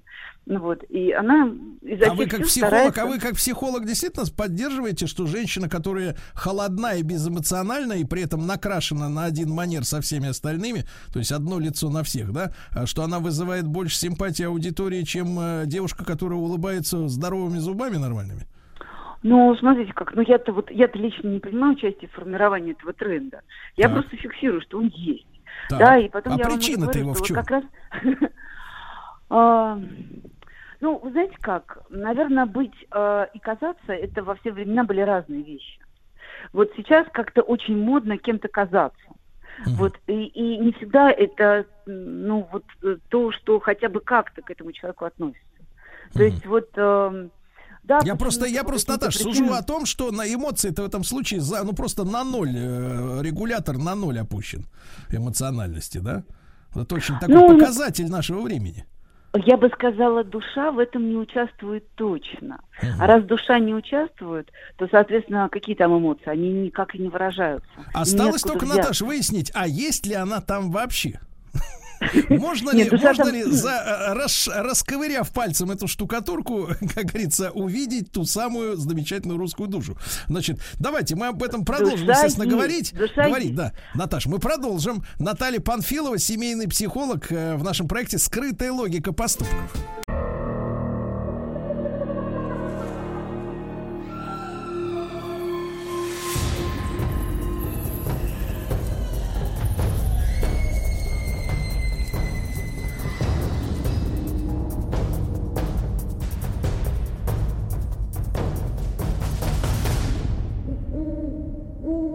Страшные сказки. Друзья мои, сегодня наш выпуск страшных сказок очень понравится мужчинам. Очень понравится. Это я даю прогноз. На, на связи с нами Никита Петров, заведующий лабораторией теоретической фольклористики Шагиран Хикс и кандидат филологических наук. Никита, доброе утро. Да. Доброе утро. Э, Никит, ну и сегодня тема прекрасная. Мне кажется, это даже попахивает документалистикой. Тема называется так. Женщины-демоны. Ну, а, так- а также с сексизмом, да, это очень Абсолютно. важно предупредить всех с наших радиослушателей. Да-да, пахнуло сексизмом, будь здоров. Вот, но разбираться будем позже. А, Никит, вот скажите, пожалуйста, а теоретическая такая часть, почему женщины э, не только в сказках, но и на ведьмаческих процессах э, так часто оказываются вовлеченными в связь с чертом Иванычем сатаной? Вообще, это правда очень сложный вопрос. Вот на самом деле это такая европейская тенденция, европейская мода, начиная с молота ведьм, обвинять во всех смертных грехах именно женщин.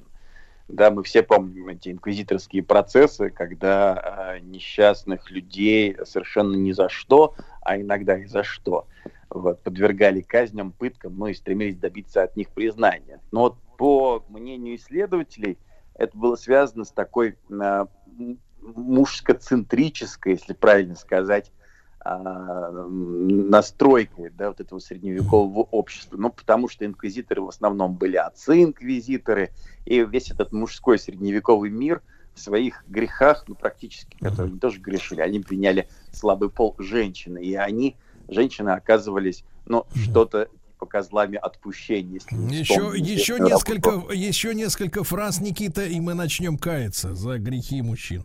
Ну, про практически нет. Это очень важный момент, да, потому что, например, вот в России всякие следственные дела, там примерно мужчины и женщины поделены пополам. Но мужчин немножко больше. Все, что мы знаем про 17, 16, ну и 18 века. Там мужики, колдуны тоже присутствовали. А вот в европейских делах в основном, конечно, обвиняли в колдовстве женщин. И вот теперь они, значит, на- начали каяться наконец. Да. Вот, Никита, а все-таки вот связь женщины вот с демонами, она вот как-то вот э, по, по, по тем версиям, это вот природная у них, да? То есть бес в них сидит, в женщинах-то. Но не совсем. Тут несколько разных, на самом деле, трактовок. То есть нужно отделять а, людей, которые могут наносить вред, порчу. Да, это известные нам колдуньи в разных конфигурациях, например. Но и с другой стороны, это женская ипостась демона. Есть и мужские, конечно, ипостаси демонов.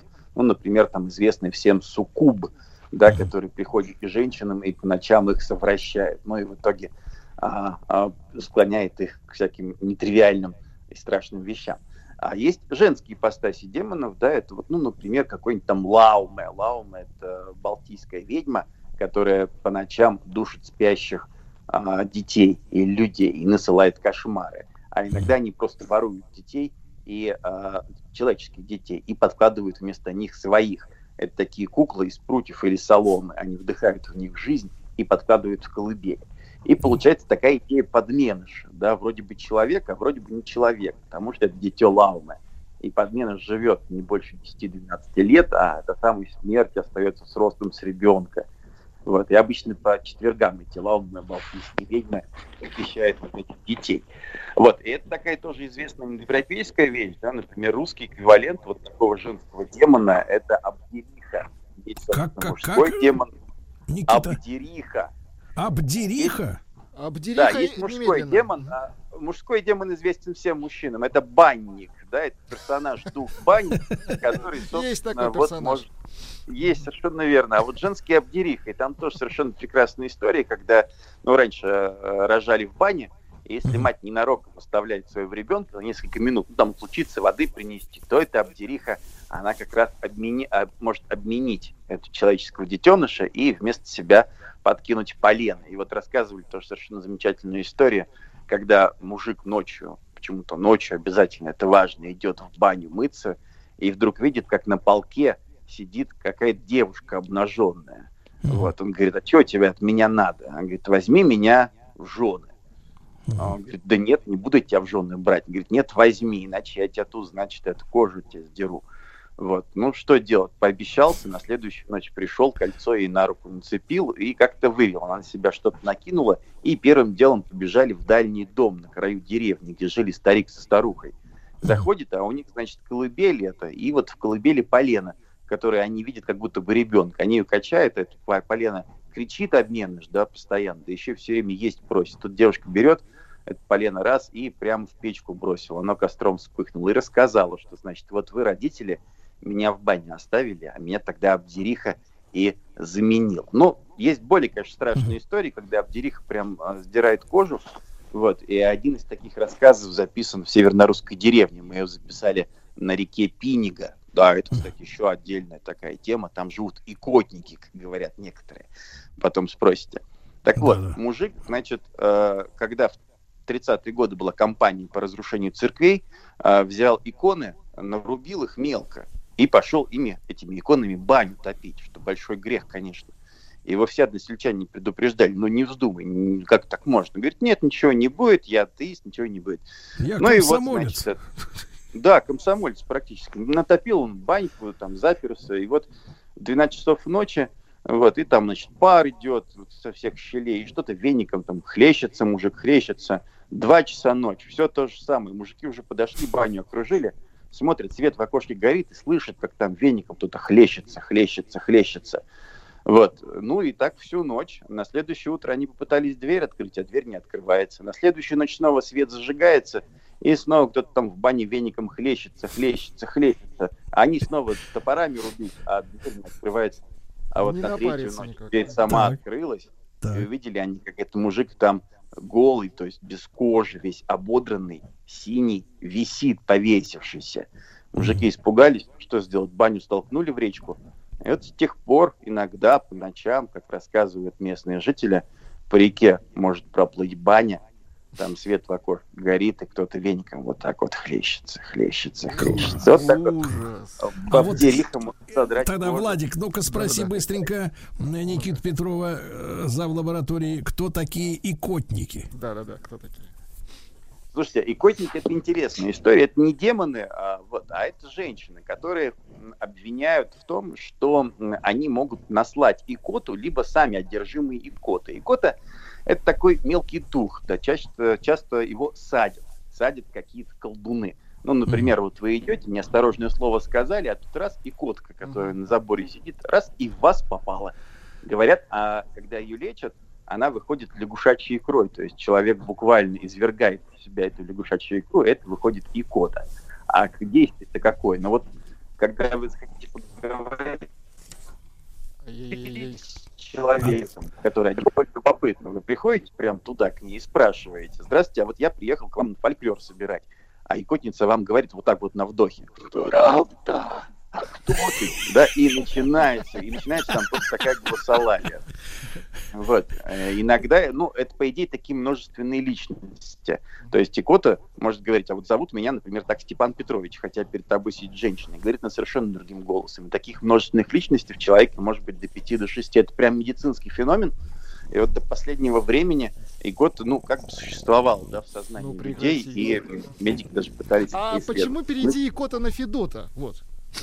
А это другая икота, на самом А, деле, другая? да, то, что вы икаете, да, когда э, много-много съели, это чуть-чуть другая история.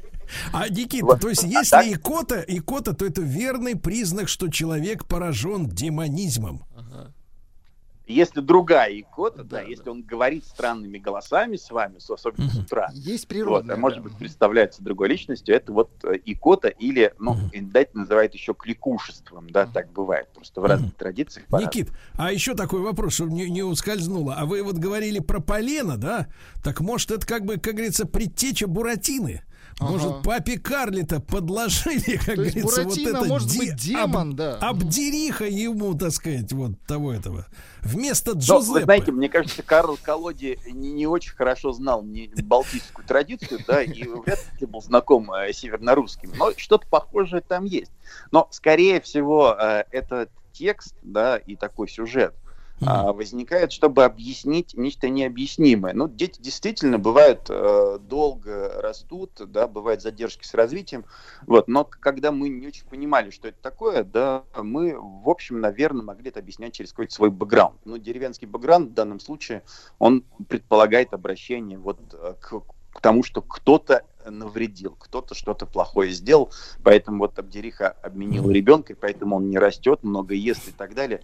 Это как бы вполне такое, ну, Ну, псевдо- мы вот тут, Никита, де- делились, делились как-то э, рассказами о школьной э, паре э, на основе новой ситуации. Там вы слышали, наверное, да, э, в одном из наших регионов. Там учительницу вы, выбесила девочка, первоклашка, она на лбу нарисовала двойку, потому что больше ставить некуда было.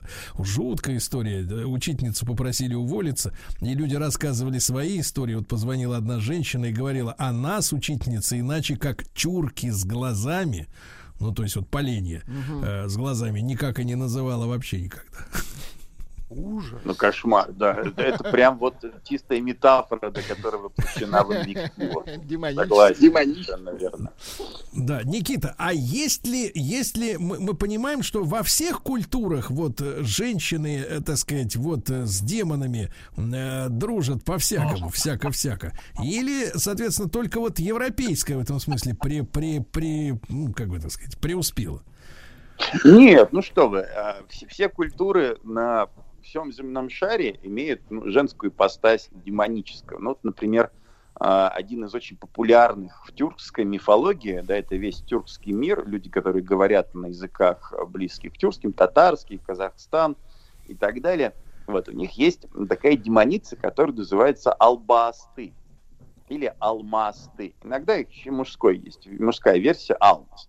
Так вот, э, это существо очень похоже на нашего снежного человека, да, все такое волосатое, но только э, в женской ипостаси. Причем женская ипостась, она именно такая. То есть, когда вы видите вдалеке, когда что-то мохнатое к вам приближается, то внимательно посмотрите вперед, да, что вы увидите. Вы увидите, наверное, а, как это его описывают, значит, у нее очень длинные груди, и она эти груди закидывает назад и перевязывает узлом. Погодите, погодите, за спиной, как шапочку. А за спиной узел еще. А русские, русские рассказывают ровно такой же мотив, да, про лишачиху, то есть уже ну, Так, так, так. Но Никита. Никита, лишачиху, мы на ней остановимся сейчас отдельно. товарищи.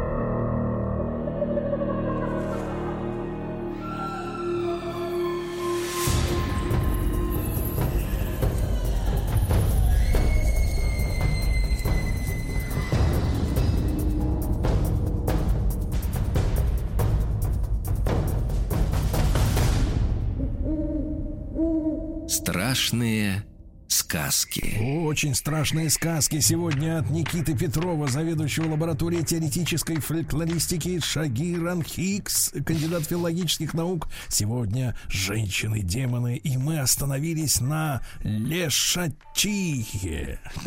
Да. Технически мы остановились на албасты, да, которые у нас тюркские, а потом уж перейдем к лишачихе. Так вот, эта албасты, она обычно обитает э, около рек или каких-то водных источников, как опять же рассказывали, ну, например, кумыкский миф, да, или киргизы и казахи. Вот. И появляется людям, м, расчесывая длинный волос. Кстати, это тоже такой признак демонического. Может насылать кошмары, вредить новорожденным. Но самое страшное, что а, рассказывает, что она крадет легкие, печень или сердце женщины, которая рожает, и быстро бежит с этими э, органами к воде. И как только албасты кидает в воду, женщина умирает. Поэтому очень важно поймать ее до этого момента и вернуться назад. И мы видим, что опять же, да, ситуация рождения ребенка вот в этом смысле осмысляется как очень сложная, да, и женщина может умереть. И поэтому всю ответственность перекладывают на албасты. А Лишачиха вместе с Албасты, это очень похожие персонажи, только Лишачиха менее вредные, что ли. Да? Но вот грудь, завязанная узлом на спине, это такая классика жанра, а, которую, наверное, наши слушатели запомнят, да, я думаю, на всю оставшуюся. И узнают, вот. если что. По походке.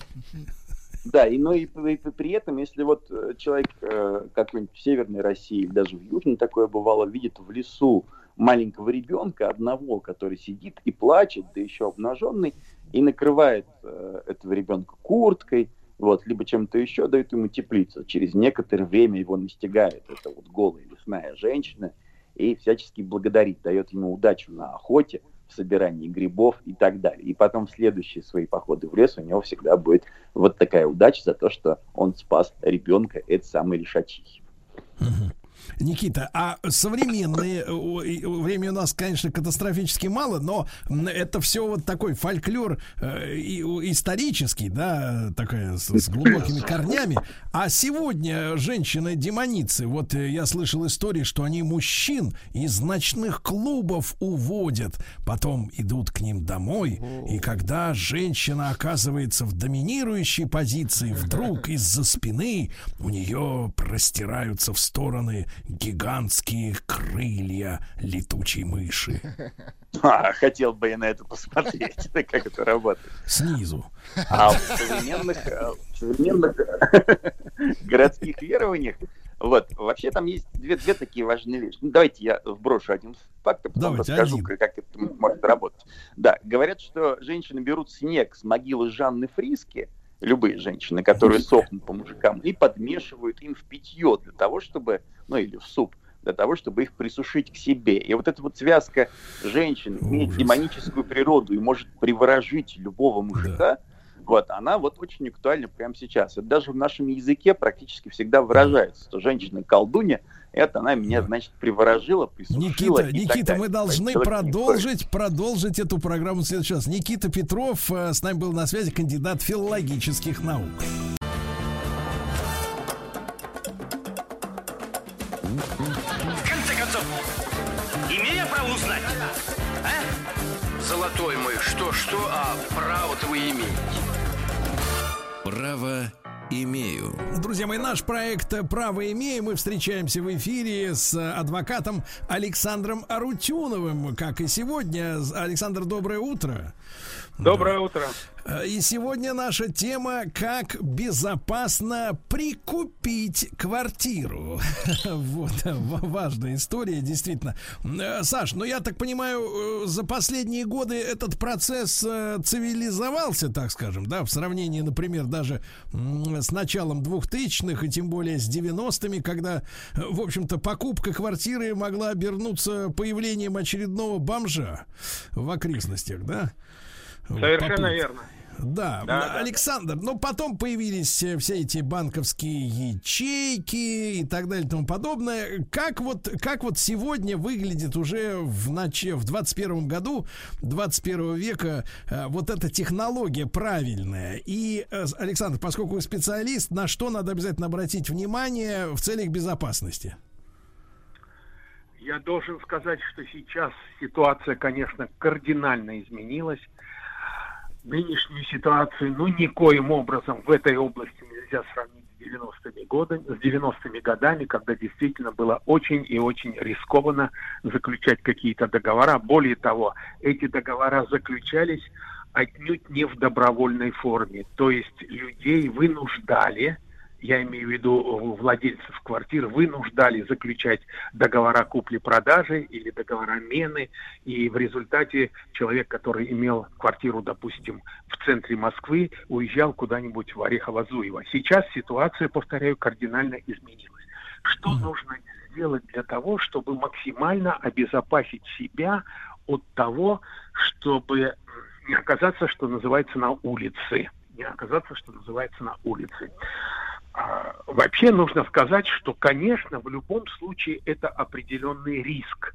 Но если вы будете использовать все имеющиеся в законе а, средства и будете соблюдать закон, то, в общем-то, риск сводится к минимуму.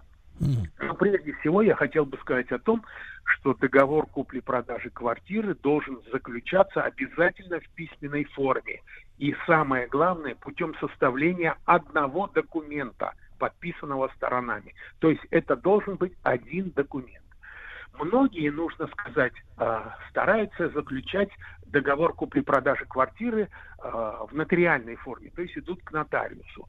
Нужды в этом особой нет, потому что закон нотариальной формы сейчас не требует, и нужно понимать, что вы идете к нотариусу, вы понесете какие-то дополнительные расходы.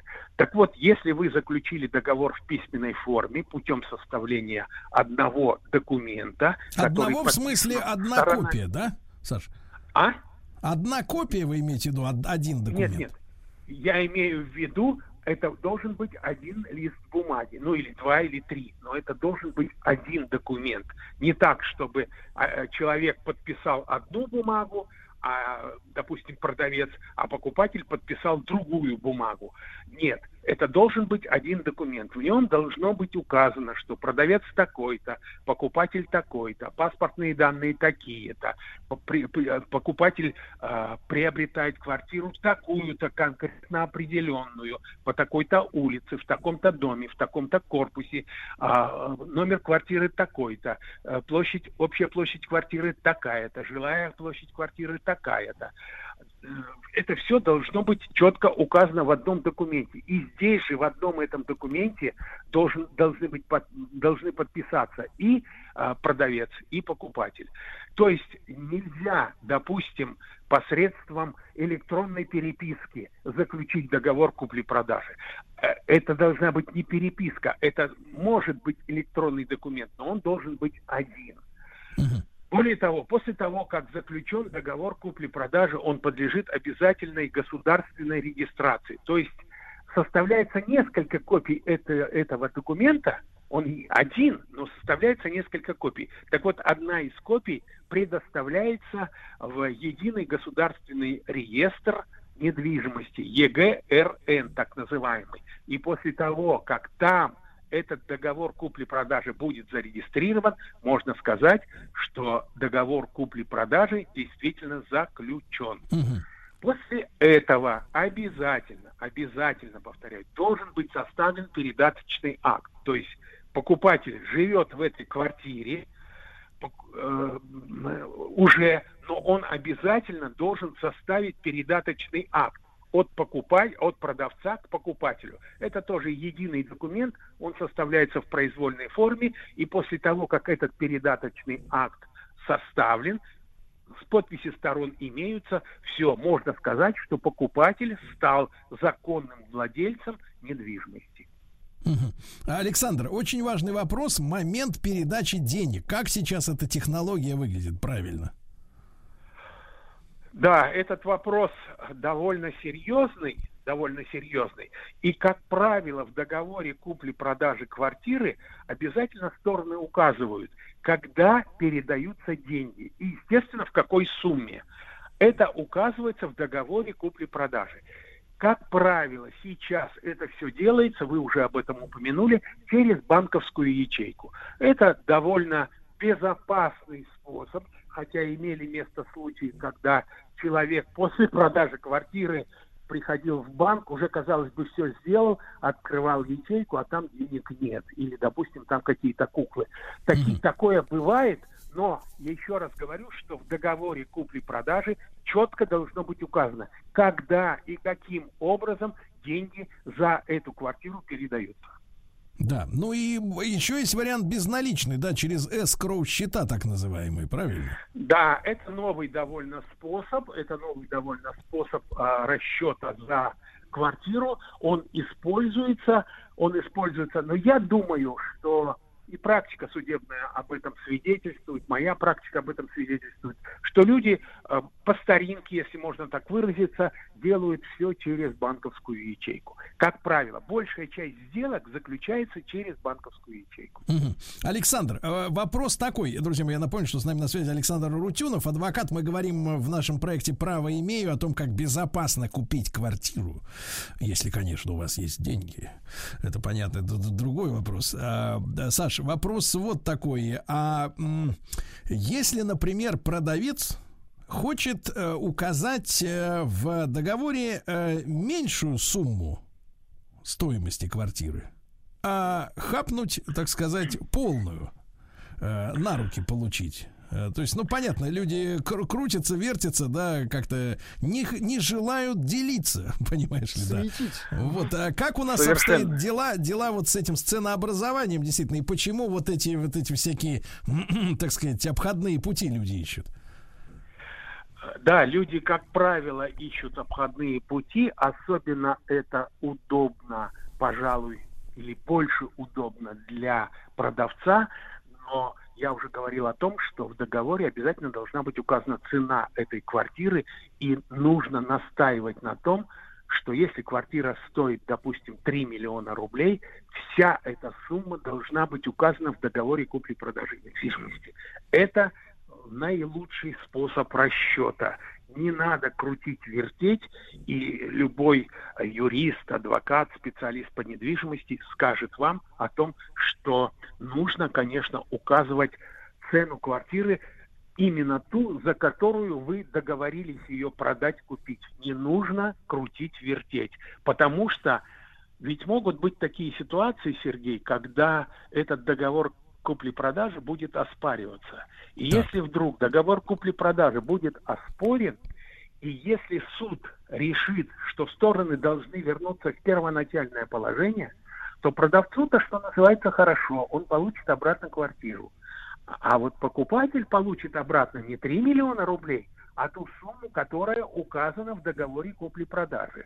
Допустим, миллион рублей. И, как вы понимаете, тут уж тогда ничего не сделаешь. То есть покупатель погорит, как, как говорят в народе.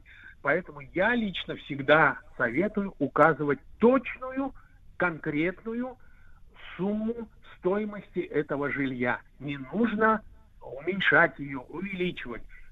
Продали, купили за 3 миллиона рублей. Вот эту сумму и указывайте. Ну, с вашей точки зрения, Александр, ваш опыт как подсказывает, насколько много э, среди продавцов тех, которые э, хотят вот э, обмануть регистрационные органы и указать не ту сумму, то есть э, там э, какой процент продавцов так поступать хотят? Вы знаете, все зависит от времени, что называется. Было время, когда указывали вообще, называется, копейки. Потом стали указывать более-менее цену близкую к реальной.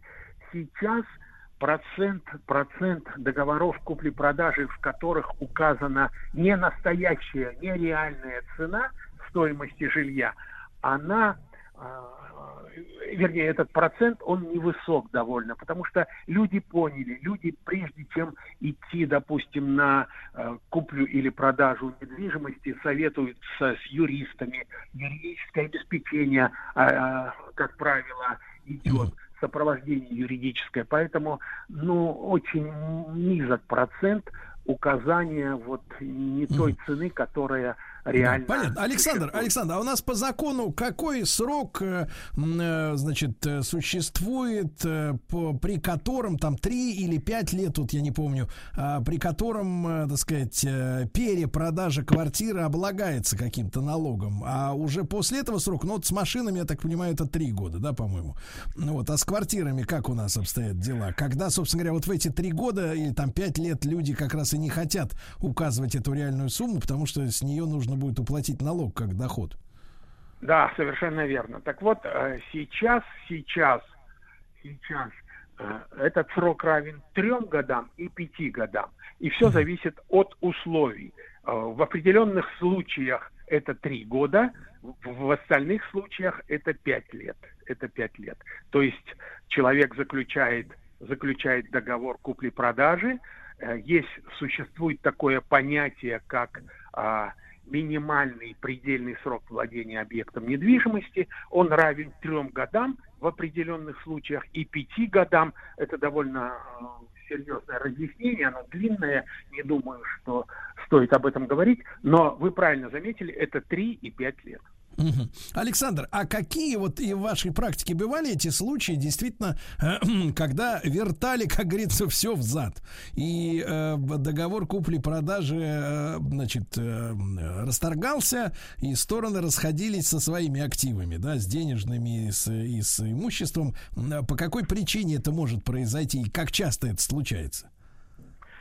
Сейчас это случается не очень уж часто, но нужно иметь в виду, что, конечно, конечно, э, и мы говорили о том, что купля-продажа – это риск всегда, и более того, я вам могу привести такой пример, когда стороны, допустим, заключили договор купли-продажи, все четко, все прописано, э, цена указана правильная, государственную регистрацию купля-продажа прошла, все казалось бы хорошо, но представьте себе, что продавец через какое-то время признается банкротом.